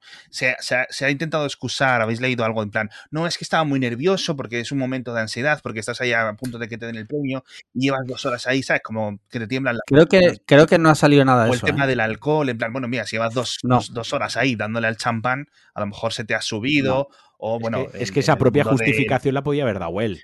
Él- Claro, claro. Y no lo hizo. Él tiró por otro lado, por el de proteger a la fa- Él mismo podía haber dicho, Sí. es que sí. estoy muy nervioso, es que es una noche tal, es que no sé qué, pero Ah, al final yo me quedo con la, el primer Oscar que le dan ya a Will Smith, que, porque al fin, El primer y el último ya te lo garantizo. que al final un Oscar no solo es el reconocimiento al papel que has hecho, muchas veces es el, el- el Sí. reconocimiento a, a tu carrera, como el Oscar que le dieron a Jessica, ayúdame con el apellido, que lo voy a, Jessica lo voy a pronunciar mal, que ya era la tercera nominación con Cero Dark Thirty y con otra Sí. anterior. Al final es un poco ese papel, pero también el reconocimiento a tu carrera. Will Smith Sí. es un tío que, que desde que, que tenía 17 años en El Príncipe Belero, algo más, un poco más mayor, Sí, pero no, por ahí, por ahí, por ahí, o sea, sí. eh, que lleva 40 años prácticamente entreteniéndonos con, con- con- con mejores productos o peores, pero es un tío que, que lleva 40 años en la industria, que nos ha dado Mm. piezas eh, eh, Wild Wild West, coño, o sea, te ha dado cosas como esa, ¿no? Hay, hay que, hay que, y, la- y- y casi la arruina la carrera a Shyamalan por, por contratarle para hacer una película para su hijo, o sea, En After. After Earth, casi, casi le hunde Mm. la carrera al pobre hombre, va uno que hay bueno. Eh, la cuestión, que la noche que te dan ese premio, tío, que es tu noche, la has arruinado. La has arruinado de, de los documentales, Sí, pero te la has arruinado a ti, te la has arruinado a, Sí. a- a todo tu entorno, porque todo el mundo se va a quedar con eso. La cara de Denzel Washington era un poema de decepción. De hecho, Denzel Washington fue a hablar con él le- justo cuando. Y cuando, vi- y cuando y vio le- que no se disculpaba de verdad, que salía con el rollo del rollito de los Williams y tal, se le ve como a Denzel Washington le va cambiando la cara hacia la decepción. Hacia, pero, pero Claro. bro, ¿qué coño estás haciendo? Ya, Entonces, ya, te has arruin- la gente no va a recordar tu Oscar por, eh, por King Richard. exacto. La gente no va a recordar tu Mm. Oscar por tu carrera, porque Will Smith al final todos lo queríamos eh, y nos había hecho reír y nos había hecho llorar con Sí. siete almas, ¿no? En busca de la felicidad. Eh, su papel es dramático. Mira, no solo es hacer de, de negro eh, graciosito Sí, y sí. tal.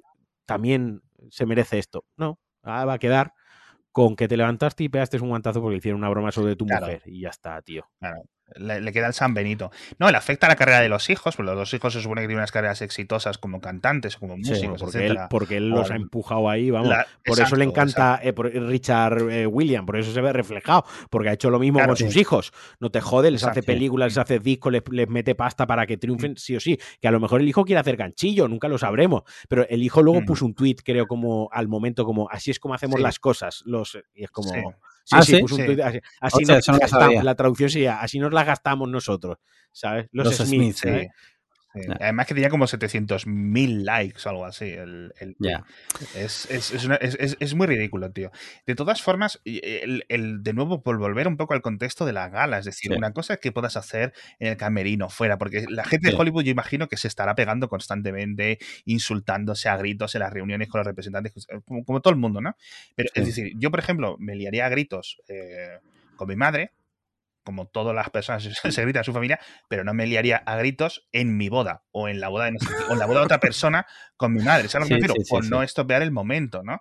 O, o en un trabajo. Es decir, pues a veces a tu jefe le dirías cuatro cosas o te esperas, ¿no? Es decir, que. O un compañero que- que- incluso para no humillarlo ahí Exacto, delante del resto Exacto, de no, no, claro, claro, claro. Que hay mil formas de hacerlo y ha elegido la peor, que, que- que fue en el momento, etcétera, pero tuvo ahí. Yo creo que todos tenemos la, la suficiente, eh, y además un señor de cincuenta y tantos años, tan curtido en la industria, Sí. etcétera.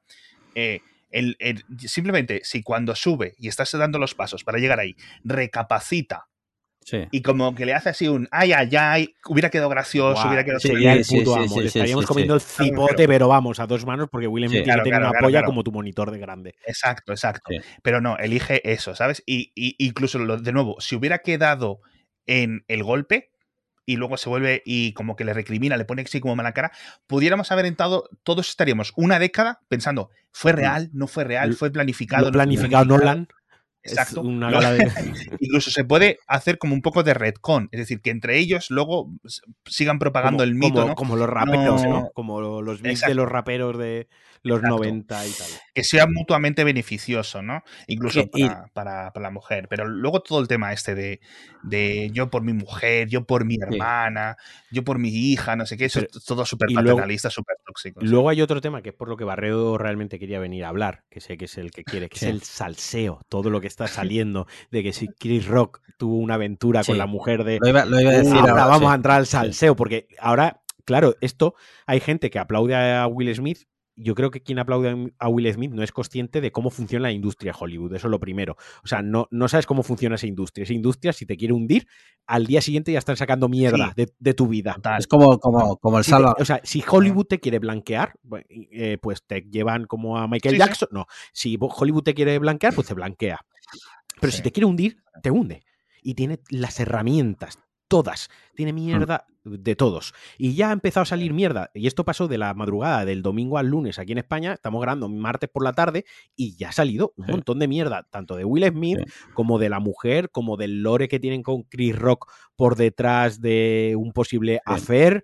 eh, y ya ha empezado la campaña contra Will Smith. O sea, la campaña ya ha empezado. Y ya veremos el año que viene si lo invitan a la gala. Eso para empezar. Sí. Y ya veremos cómo no le vuelven a dar una gran producción como estas.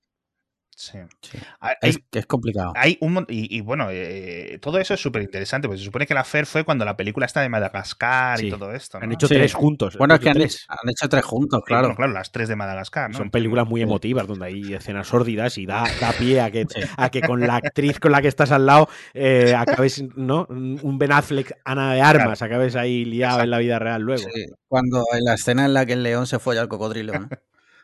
En la de la, no, la, la escena esta de no pares, marcha, marcha, ¿no? De la primera. Sí. Hostia. ¿Esa era de Madagascar? Sí, sí, sí. E- Esa, Ah, en esa vale, escena vale, estaban vale. ellos dos. eh, Dale que no te pego, pares. ¿no? marcha, marcha, ¿sabes? Qué malo. Eh, pero, Que, pero de todas que- formas, que, que me parece súper curioso el uno. Que no lo hubieran quitado, porque se supone que hay guardas de seguridad y que además decían, Sí. no sé qué incidente hubo reciente, hace poco, como que, que hay guardas, ¿no? Y es en plan, nadie hizo nada, nadie se movió. Bueno, estaba a nadie no 5 sé metros. ¿eh? Estaba. Dice, ¿qué hubiera que- pasado? Y entonces, claro, entras en las aristas que comentábamos antes. Es en plan, si no hubiera sido Will Smith el que hubiera pegado, Claro, sí. decía uno, dice, ¿y si hubiera sido Javier Bardem?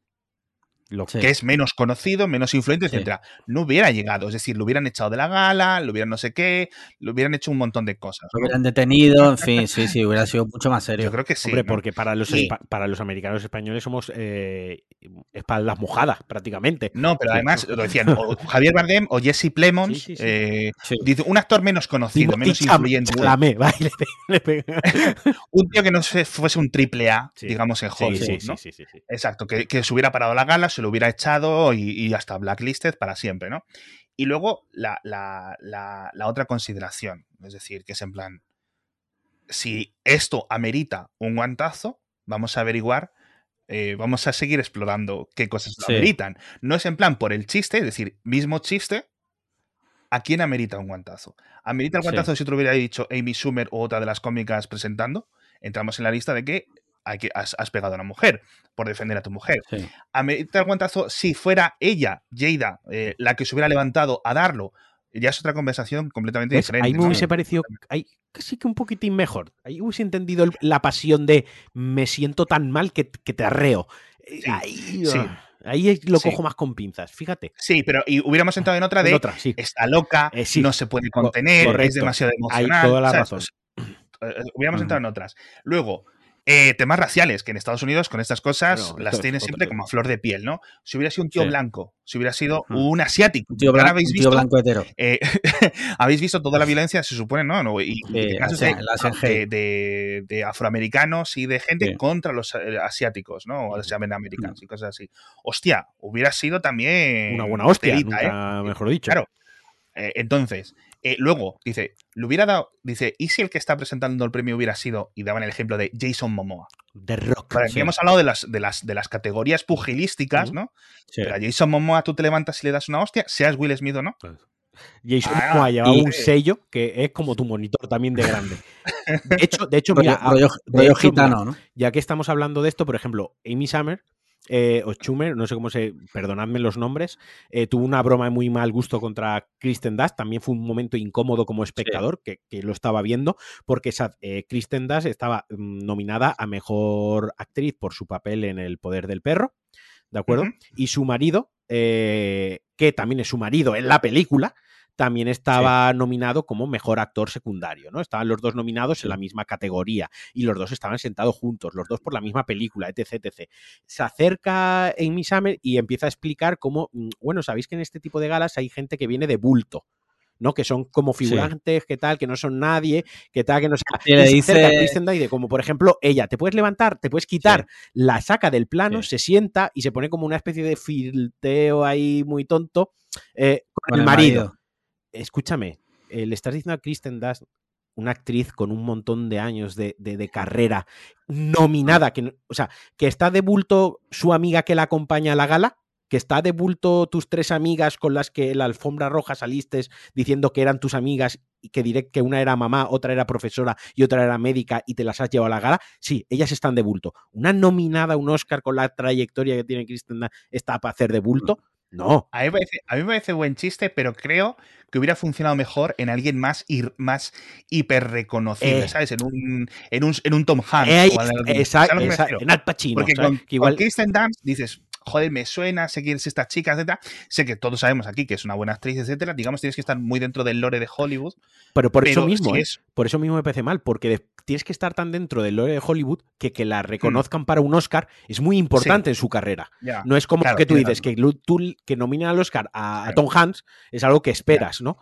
Que la nominen a ella después de que todo el mundo al final la asocia con el beso de Spider-Man y que al final está ahí optando un Oscar por un peliculón, hostia, Sí. tiene todavía más mérito. Y luego hubo otro momento Sí. de, de Regina Hall. eh, la tercera presentadora era Wanda es, eh, Sykes, ¿Sikes? ¿Cómo se pronuncia? Alex, ayudadme. Dime. Wanda, bueno, otra, otra comediante americana. Ah, sí, sí, eh, sí, la mujer está negra. Sí, Sí, sí. Pues Re- eh, Regina Hall, que es más joven, que sí que es más reconocida y tal, hizo dos bromas. Eh, una Sí. es, bueno, hemos tenido unos, unos falsos resultados de COVID. eh, necesito que se suban y vengan a la parte de detrás. Necesito que venga Jake Gilligan. Sí. eh, necesito que venga Timothy Chalamet. Necesito que venga y dijo Will Smith, porque tenéis una relación abierta, ¿no? O sea, ya hizo una bromita Sí. sobre eso. ¿Vale? Y luego Sí. le dijo, eh, Bardem, ah, no, que tú estás aquí con Penélope. No, Bardem, no, tú no subas, tal. Me los llevo detrás. Esa es la primera. Que, por Sí. ejemplo, ahí eh, Will Smith otra vez y su mujer se podían haber sentido ofendidos, porque estaban haciendo, en ese caso, una broma sobre su relación abierta, ¿no? Eh, los otros a los que los está subiendo puede ser como, bueno, mm, tal. Y luego, cuando salió Jason Momoa y salió, se me acaba, Josh Brolin, a dar el, Sí, el lo, lo manoseó manoseó. hasta el punto que hubo un momento ya que, que Jason bueno. Momoa le paró los, en plan de, bueno, esto ya no es necesario, no hace falta seguir, todo serio. Es que ese es, ese es un clásico, tío. No sé si habéis visto como una compilación de entrevistas de Henry Cavill, el, el de Superman, sí. de. Witcher, etcétera, que es que es una puta locura, tío, lo que se le hace, ¿eh? Y siempre, Y- ah, es que como es, es distinto, y ya, ¿no? y Es incómodo también. Y Jason Momoa lo plantó ahí. Entonces, hablando del humor en general y del humor que ofende y de lo que legitimiza un guantazo, legitimiza unas Claro. malas palabras, eh, Sí. cualquiera de esas tres situaciones exacto. podía haber dado a una mala, a un fucking, no pongas tu fucking hands on me, no pongas tus Mm. putas manos en mí, por utilizar otra vez la palabra prohibida en otro contexto. ¿no? Sí. O sea, es que, o Penélope Cruz, no hagas una broma sobre, deja a mi marido, no vuelvas a tener a mi marido en tu boca, ¿sabes? Yo qué sé, es que... Sí, sí, mm, sí. Y además, de todas formas, esto se supone que los chistes, que esto está, está por hecho por una mesa entera de guionistas, ¿no? Es decir, que no Sí. son cosas que se les ocurren en el momento o que vienen ellos preparados, sino que te dan la- tu base y dices, bueno, tú tienes que salir, decir esto, esto y esto, lo planificas, haces varias, eh, eh, varias galas de prueba o una gala de prueba, por lo menos, ¿no? Para, para hacerlo. Es decir, no es una cosa que se le haya ocurrido a ella o a esa persona a Claro. la hora de comer. No es eh, Chris Rock, que a lo mejor sí, Chris sí, Rock sí que sale sí. improvisando, porque sale tres minutitos a dar su papel y dice, bueno, tienes tres minutos, tienes que decir esto, esto, esto, y el resto lo deja un Sí, poco porque bueno, es, no sé es si gente que... hay, sé, hay gente que da más a la improvisación, a lo mejor pues Mm. Chris Rock, pues eso, porque viene o comediante, stand-up, tal, Sí. y a lo mejor Jason Momoa, que es actor y es un poco más Sí. frívolo, más seco, más tal, es, toma, leo mi teleprompter, lo que me están diciendo que diga, doy mi premio porque mi película tiene eh, una en la que he participado, nueve nominaciones y tengo que representarla de esta manera, ¿no? Es que Sí, creo que, pero, pero sí, todo está repasado, todo hay guionistas, lo del manoseo a Jason Momoa y a Josh Brolin algo que se sabía, el chiste de Regina Hall hacia el matrimonio, la relación abierta se sabía, Amy Summer quitando a Kristen Amy Summer que hace muchos chistes sobre el físico de otras mujeres, que es, no lo digo Sí. ni como algo bueno ni como algo malo, lo doy como, como un dato, es una, Sí. una mujer que hace mucho humor a costa del físico de, de otras mujeres. A mí es que me cae súper mal esta tía, ¿eh? Ahí sí, eh, no, no gusta mucho. Pero vamos, general, que, pero vamos, que nos gusta y ya está. Quiero decir que ya ves tú, será por cómicos que no Ahí- le gustan, ahí si está. gusta, Sí, diez, o sea, que- Teniendo en cuenta que... Pero digo que, que ella en particular es que hay que no- entender que Barredo, su comedia favorita es eh, la que se avecina y su cómico favorito, Leo Harlem. Sí, sí. No, porque Leo Harlem no sale en la que se avecina. Su cómico claro. favorito es el padre del portero de Aquí no hay quien viva. Que Que no me acuerdo Eh, del nombre de el ese hombre. Eduardo, no sé qué, que se murió, ¿no? Que se murió, se murió, sí. Sí, sí. Tengo un póster de Claro, tamaño real. Ent- Lo digo para que sepáis los referentes del humor. Cuando diga no me gusta. No, pero. a mí tampoco pero, te creas joder, que la, eh, en casa a veces se pone en Sí. la televisión mientras estoy cocinando sí. o, o cualquier cosa y la escucho medio de fondo o eso que paso por el salón y como nunca me ha generado el me siento a ver esto, todo lo contrario, voy a pasar Ya. rápido, ¿no? Ya está, son, son gustos. Lo decíamos de, de Ignatus Farray. Sí. Bueno, pues si os parece, Sí, cerramos ya como esto. la verdad Sí, como que- no quiero decir sí. más cosas. Eh, pues, eh, sí, ya- sí. Ya has hecho cuatro horas de Que podcast. para eso te has Eh, autoinvitado, que- faltaría más. Que te corte yo las alas. Luego edite el MP3 cuando lo subáis a Conda y grabo 30 minutos más Sí, monologando. No, pero es decir, lo de la violencia es que es, es muy increíble, tío, porque es en plan, ya, ya no hace falta irse a cosas que me parecen eh, exageraciones o caricaturescas como lo de Charlie Hebdo, que me parece como un buen, un, un buen ejemplo para maxificar el, el- no Sí. para, para aumentarlo al máximo y ver las consecuencias de esa, de esa escalada, sino eh, en cosas más reducidas, es decir, hablabas antes de que si le da con el puño cerrado o le da con la Sí. palma, ¿a- ¿eso también estaría justificado? ¿O, Sí. o, qué estaría? O, Un o em- que una un vez que se cae un- sigas pegándole, porque Claro. si te ha ofendido como para darle un golpe, sí. dos, o una patada en el suelo, o que, sé, que, que sé, un navajazo, pero, cosas, lo que me refiero. ¿Os imagináis que sale y en lugar de ¿dónde un el- guantazo el- le pega un patadón en la los gente que lo justifica eh, me hace mucha gracia porque, claro, una vez que justificas la violencia, ya está abierta la, La, la justificas toda. Y esto Claro. Y luego, eh, bueno, simplemente un apunte. ¿Qué hubiera pasado si el otro le responde? Claro. Que esa es otra, esa es otra del salseo, del salseo, que decían que como que estaban murmurando unas cosas, que no, yo no, como ya no lo he visto, etcétera, Sí. como, como para intentar contestarle o para decirle, ¿sabes? En plan, más pegado, pues ya verás la que te voy a liar ahora, ¿no? Y como que se calma y se y no le dice, porque te imaginas lo que decíais, Sí. de Hollywood, todo el mundo se conoce, todo el mundo sabe- se sabe los trapos sucios de los otros, aunque no los cuenten, etcétera, ¿no? Sí. Y, y entonces imagínate que le dice cualquier cosa loca, ¿no? Pues eso no es lo que opinaba tu mujer cuando Mira. la puse, no sé qué. ¿Sabes a lo que me refiero? Que podría Sí. ir a haber, haber sido mucho más destroyer. Y yo creo que vamos, o sea. el- hay gente que se gana la vida recibiendo hostias. Eh, Hmm. y a nadie le ha salido tan rentable una hostia como a Chris Rock. Hmm. Ni los de la UFC le sale tan rentable recibir hostias como a este tío, porque por la Sí. hostia ahora tiene sold out, se va a poner de moda, ha demostrado que pese a hacer una broma, que podemos entrar otra vez o no en el buen gusto, mal gusto, me hace gracia o no, pero ha demostrado que hace una broma, le cruzan la cara, sabe dónde está, sabe que se tiene que calmar, aunque por dentro lo, Eso es. se mataría hace, y sigue haciendo bromas. Es decir, habrá gente que dirá, hostia, qué profesional, voy a contratarlo. Quiero decir, la hostia más rentable de su vida, ¿eh? Sí. Intentó seguir sí. con la gala, intentó mantener una, un- Una una compostura, sí. Sí. Exacto. Si es que no solo es el golpe, son como múltiples errores en la actitud del Will Smith. Es el golpe, los gritos, el no irse de la gala, el- la justificación mala posterior, eh, Mm. la, la disculpa cutre en Instagram, no sé qué. Tío, vete corriendo detrás de Chris Rock cuando ha dado el premio y páralo y dile delante de todo el mundo, lo siento, y dale la mano, alárgale la mano, tío. Claro, claro. Aún- después de las palabrotas, después de la hostia, haces eso y sigues Y que le arreglas un poco. y lo sigues y sigues quedando regular mediante vas, le das la mano, regular, pero no le mal. das un abrazo, aunque lo odies, porque Sí, tus cosas. Sí. Le das la mano, le das un abrazo, haces como un hablaremos luego así con la mano, ¿no? Que todo el mundo lo vea. Y te vuelves, y mientras vuelves a tu sitio vas pidiendo perdón con las manos y te sientas, ¿no? Yo qué sé, tío, Mm. es la gestión del momento. Una cosa es el momento, lo que decíamos antes, una cosa es la cosa y luego está la gestión de la Luego cosa. en, en frío, frío, en claro. frío, sí. Y todo mal, o sea, hay que decir que, que- yo qué sé.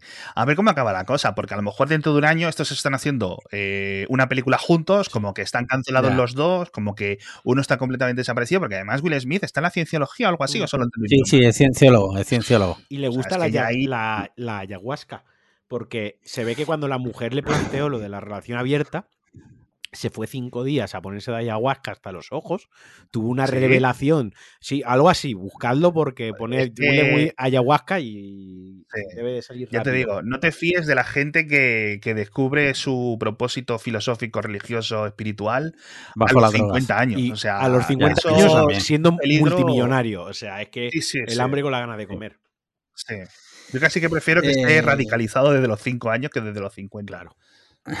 Lo bueno Prefieres que un- si se un vasco que a radicalizan- Will Smith. Pues, Sí. Sí, te iba a decir que si se radicalizan jóvenes, lo bueno es que mueren jóvenes también. Se- se su hijo, cuando puso el tweet, su hijo ya viene radicalizado. O sea, ya está. Sí, sí. Es que ese es el tema. Bueno, pues nada, yo que sé, a ver qué pasa en los días y, y bueno, en fin, porque esto va a seguir dando que hablar bastante. Eh, y si nos gusta, un- última cosa, si nos gusta un Sí. humorista, no le deis de comer. Sí. Ya está, ignorarlo. Hay otros tantos humoristas, hay muchos Sí. tipos de humor, humor negro, humor romántico, humor de lo que sea, cada humor, eh, humor feminista, eh, lo que queráis. De todo. Sí. Humor machista de Arevalo, Humor machista de Esteso, Bertino Osborne. Bertín Osborne, correcto. O sea, Joaquín, el del Betty. O sea, buscad, buscad el humor que os gusta y, y ya está, pero no justifiquéis que le han partido la cara a Chris Rock porque Chris Rock te cae gordo.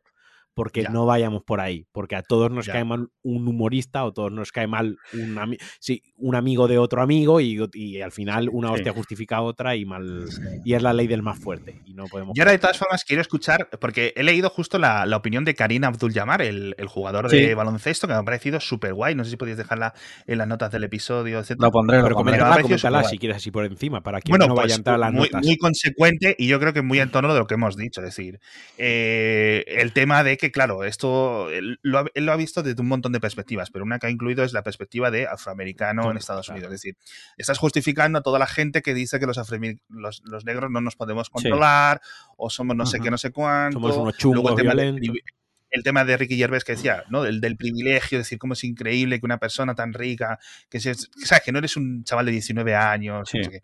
un montón. Me ha parecido una, una decisión muy, muy, muy, muy un, un- un escrito relativamente corto, pero muy conciso y muy inteligente. Quiero escuchar la, la opinión de varias personas. La de Obama, Por cuestiones culturales históricas, y que me parece un señor que te puede caer mejor o peor, pero yo creo que tiene la cabeza medianamente asentada. Sí. Y la sí. de Kanye West por la versión contraria, es decir, por lo completamente Bueno, descuajaringado que tiene la psique, a ver qué es lo que dice, y que lleva varios días muy callado, y no sé por qué. y la de, seguro que y de- y de estará, la sí. de Pablo Motos, amigo íntimo de Will Smith. No, ya, ya habló ¿Qué anoche? ¿eh? No lo he visto, sé que ha hablado. Eh, Yo creo que lo- no- le decía algo así como que, que regular, pero hay que entenderle, no sé qué. A ver, miento, he visto un TikTok, pero no lo he visto entero. Y el trozo que he visto decía que, que no está bien pegarle, pero Pero, que es como, claro, pero es que si, si hacen un chiste sobre la enfermedad de tu mujer, porque es que ya lo que está quedando, el, el, el No, este Pablo, oficial que Pablo va a Motos quedar. dijo, la violencia es injustificable, Will Smith ha metido la, la, la pata. Sí, sí, pero si ves en el la chiste mesa. no es y- para tanto.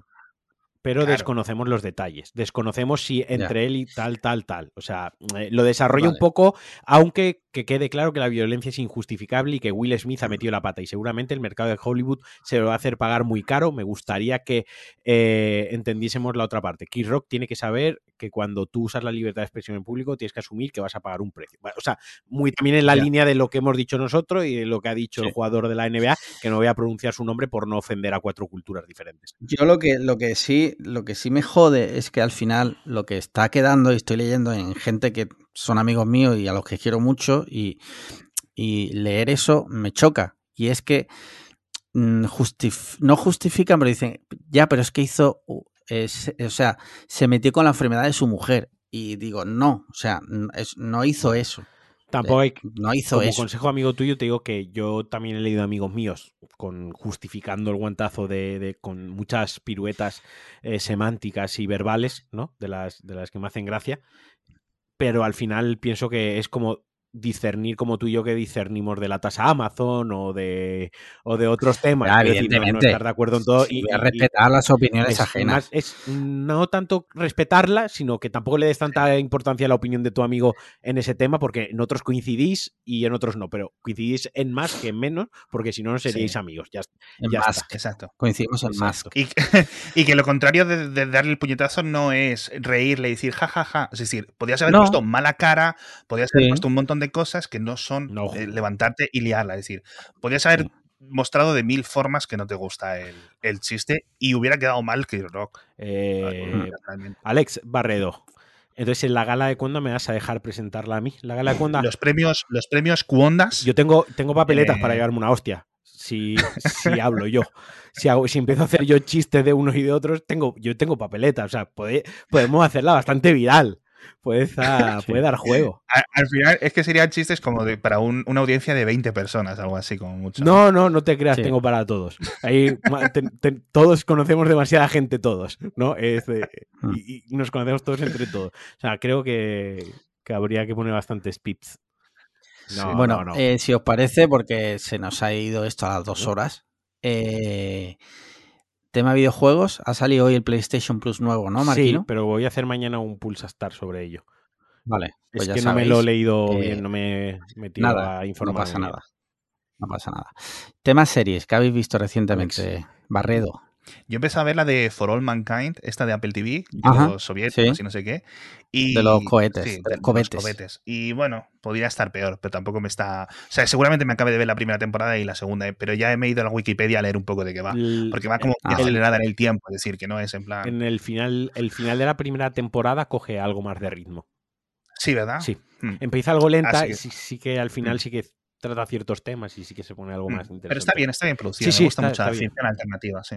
Hombre, la produce Apple, o sea, te pueden gustar más o menos la- los productos de Apple, pero tienen muy buena producción. Sí. Eso está clarísimo. sí. Y los malos siempre tienen Android. Sí, sí, te lo juro, ¿eh? O sea, en todas las series que he visto, los malos siempre tienen Android. Por lo que sea, por lo que sea. Eh, Marquino, Eh, ¿has visto algo, alguna serie? No empezó. Ah, sí, vi Star Wars Visions. Estas versiones alternativas de anime manga eh, sobre Star Wars.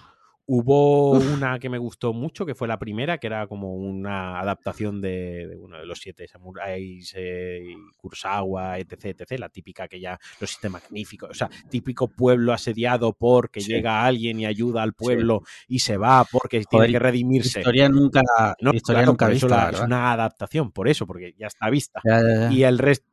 De hecho, mira, eh, perdóname que te interrumpa, la semana que viene quiero hablar de una cosa muy interesante sobre eh, las historias que se repiten. Ya te lo, ya, la semana que viene lo tengo ya apuntado Vale, vale. para la semana que viene. Total, que es eso, como una capitulitos cortos de 23 minutos, no tenía nada que ver esta semana y tal, y para entretiempo es lo que he visto. Mm, Solo la recomiendo en el caso de que seas muy fan de Star Wars, también te guste la animación japonesa, pues oye, es algo curioso y es algo que se, que se deja ver. Está bien.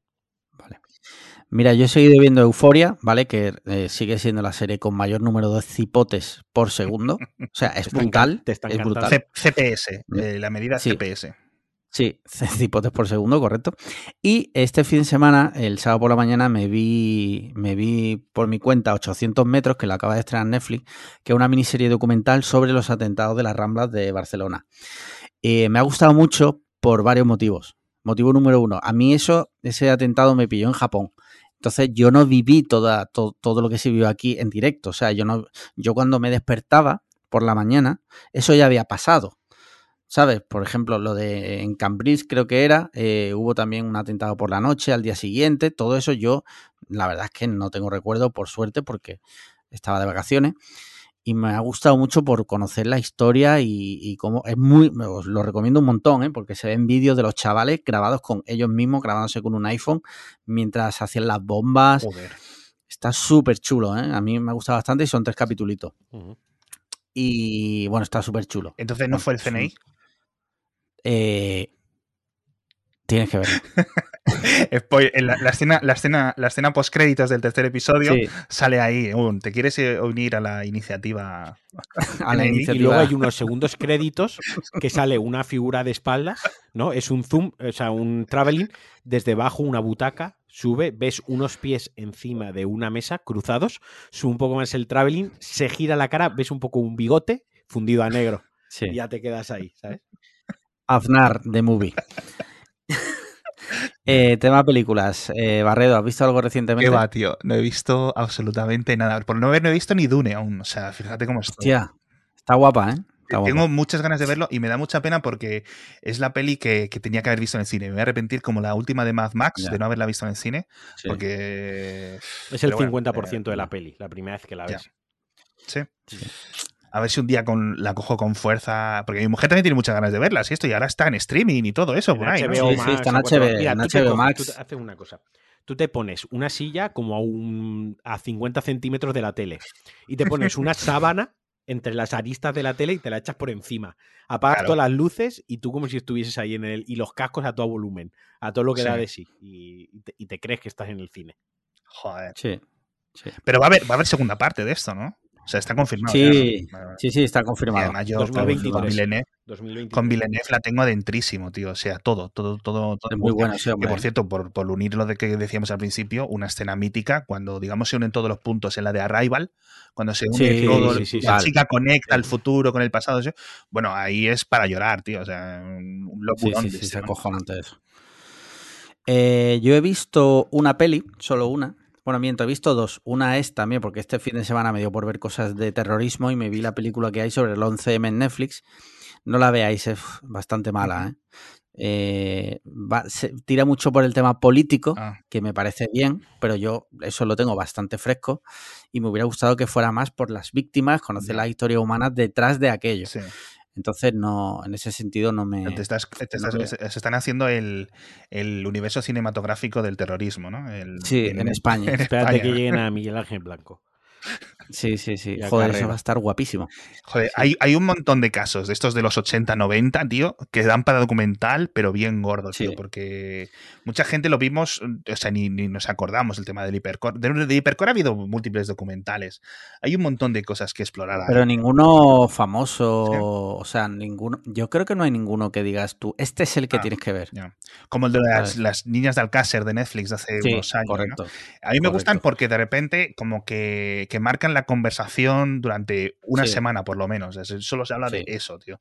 Eso Sí, eso sí, que- eso sí. sí me gusta, como, como elemento socio- sociológico incluso. Sí, como en su día, ahora que ya no hay tele, que la gente ya no ve la tele, Mm. ¿no? Como antiguamente que la gente comentaba Gran Hermano, por Sí, ponerte un ejemplo. sí. Ahora son este tipo de cosas, Mm. ¿no? Y es verdad, lleva razón. Eh, yo he visto una peli que se llama Fresh, que la tendréis en breve en Disney Plus, ¿vale? Yo la he visto en el. Me la Yo la he visto también. Vale, sale Sebastian Stan y sale también una actriz que me gusta mucho también, que es eh, irlandesa, que se llama Daisy Edgar, perdona, Edgar Jones, ¿vale? Y, o sea, es que si digo, si digo de qué va, No, no cuentes nada porque la peli está. Mm. A mí me ha gustado. Mí, hay que verla. A, mí, me me ha encantado. Yo me, la que pasé, verla. me lo pasé, o sea, es humor negro, ¿vale? Básicamente, del el Mira, género. Voy a dar, eh, voy a dar algunos ejemplos para que os hagáis una idea, ¿vale? Es mezcla cosas tipo Hostel, El cien pies humano, Hostia. Sí, El dentista y una comedia romántica. No, es que no quiero decir más, porque cuando se descubre el pastel, dices tú, hostia puta, chaval. está muy Sí, guay. Muy recomendable, ¿eh? muy guay. Y, la- y ya te digo que, em, creo que el 15 de abril la ponen en Disney Plus. Y si no queréis esperar. Pues bajáis al Yo creo vídeo- que- al blockbuster de aquí abajo de vuestra casa. sí, corre al, al Venga, blockbuster de Yo voy a acabar rápido, ¿vale? Yo vi Deep Water, la de Ana de Armas y Ben Vale. Affleck, ¿vale? Eh. Sí, Tiene la gracia del salseo propio de, de ellos dos, ¿no? De, de- de- de toda su vida, sí. todo lo que ha sido fuera de la película, eh, un poco reflejado en la película, pero más allá de eso, pues es un thriller donde Ben Affleck está muy bien y Ana de Armas eh, me parece que está un poco sobreactuada y tal, pero bueno, se deja ver, quiero decir, ni, ni de lo mejor ni lo peor, típico thriller que dice, venga, va, una de misterio de matrimonio turbio, a ver qué pasa aquí, te Sí. pones esa. Eh, luego vi Fresh, ya la has comentado tú, que está muy bien. Sí. Y luego vi una que recomiendo que me encantó, que se llama The Beta Test. Es una peli de un guionista, director y actor que a mí me gusta mucho, que es Jim Cummings. ¿Vale? No sé si lo tenéis en el, en el radar. Me quiere sonar. Ahora mismo no. Si lo, si lo buscas, lo verás. Es un guionista y ha salido, vamos, un director y Vale. demás, Sí, sí, y sí. también de humor. Bueno, eh, pues de Beta Test es, va sobre. Él es un productor de Hollywood, pero bueno, reciben una, recibe una carta donde se le cita en un hotel a mantener relaciones sexuales con una persona desconocida, con, con Ah, antifaz eh, y de manera esporádica, que simplemente será esa vez, ¿no? Total, que se. que eh, lo rellena y le mandan una carta preguntándole los gustos sexuales y tal, ¿no? Y bueno, de ahí, de ahí parte la película. De ahí parte la película. Luego todo eso pues se torna en un thriller con cierta, no moralina, pero sí cierta reflexión moral sobre, la infidelidad y tal, y hay un tema también de crítica social sobre los datos que damos en Internet. Eh, Mm. que como thriller, ya te digo, también entretenida, me gustó mucho, o sea, me- no me la esperaba así, y quizá por el cartel, que era esto no me va a gustar, pero oye, me gustó mucho.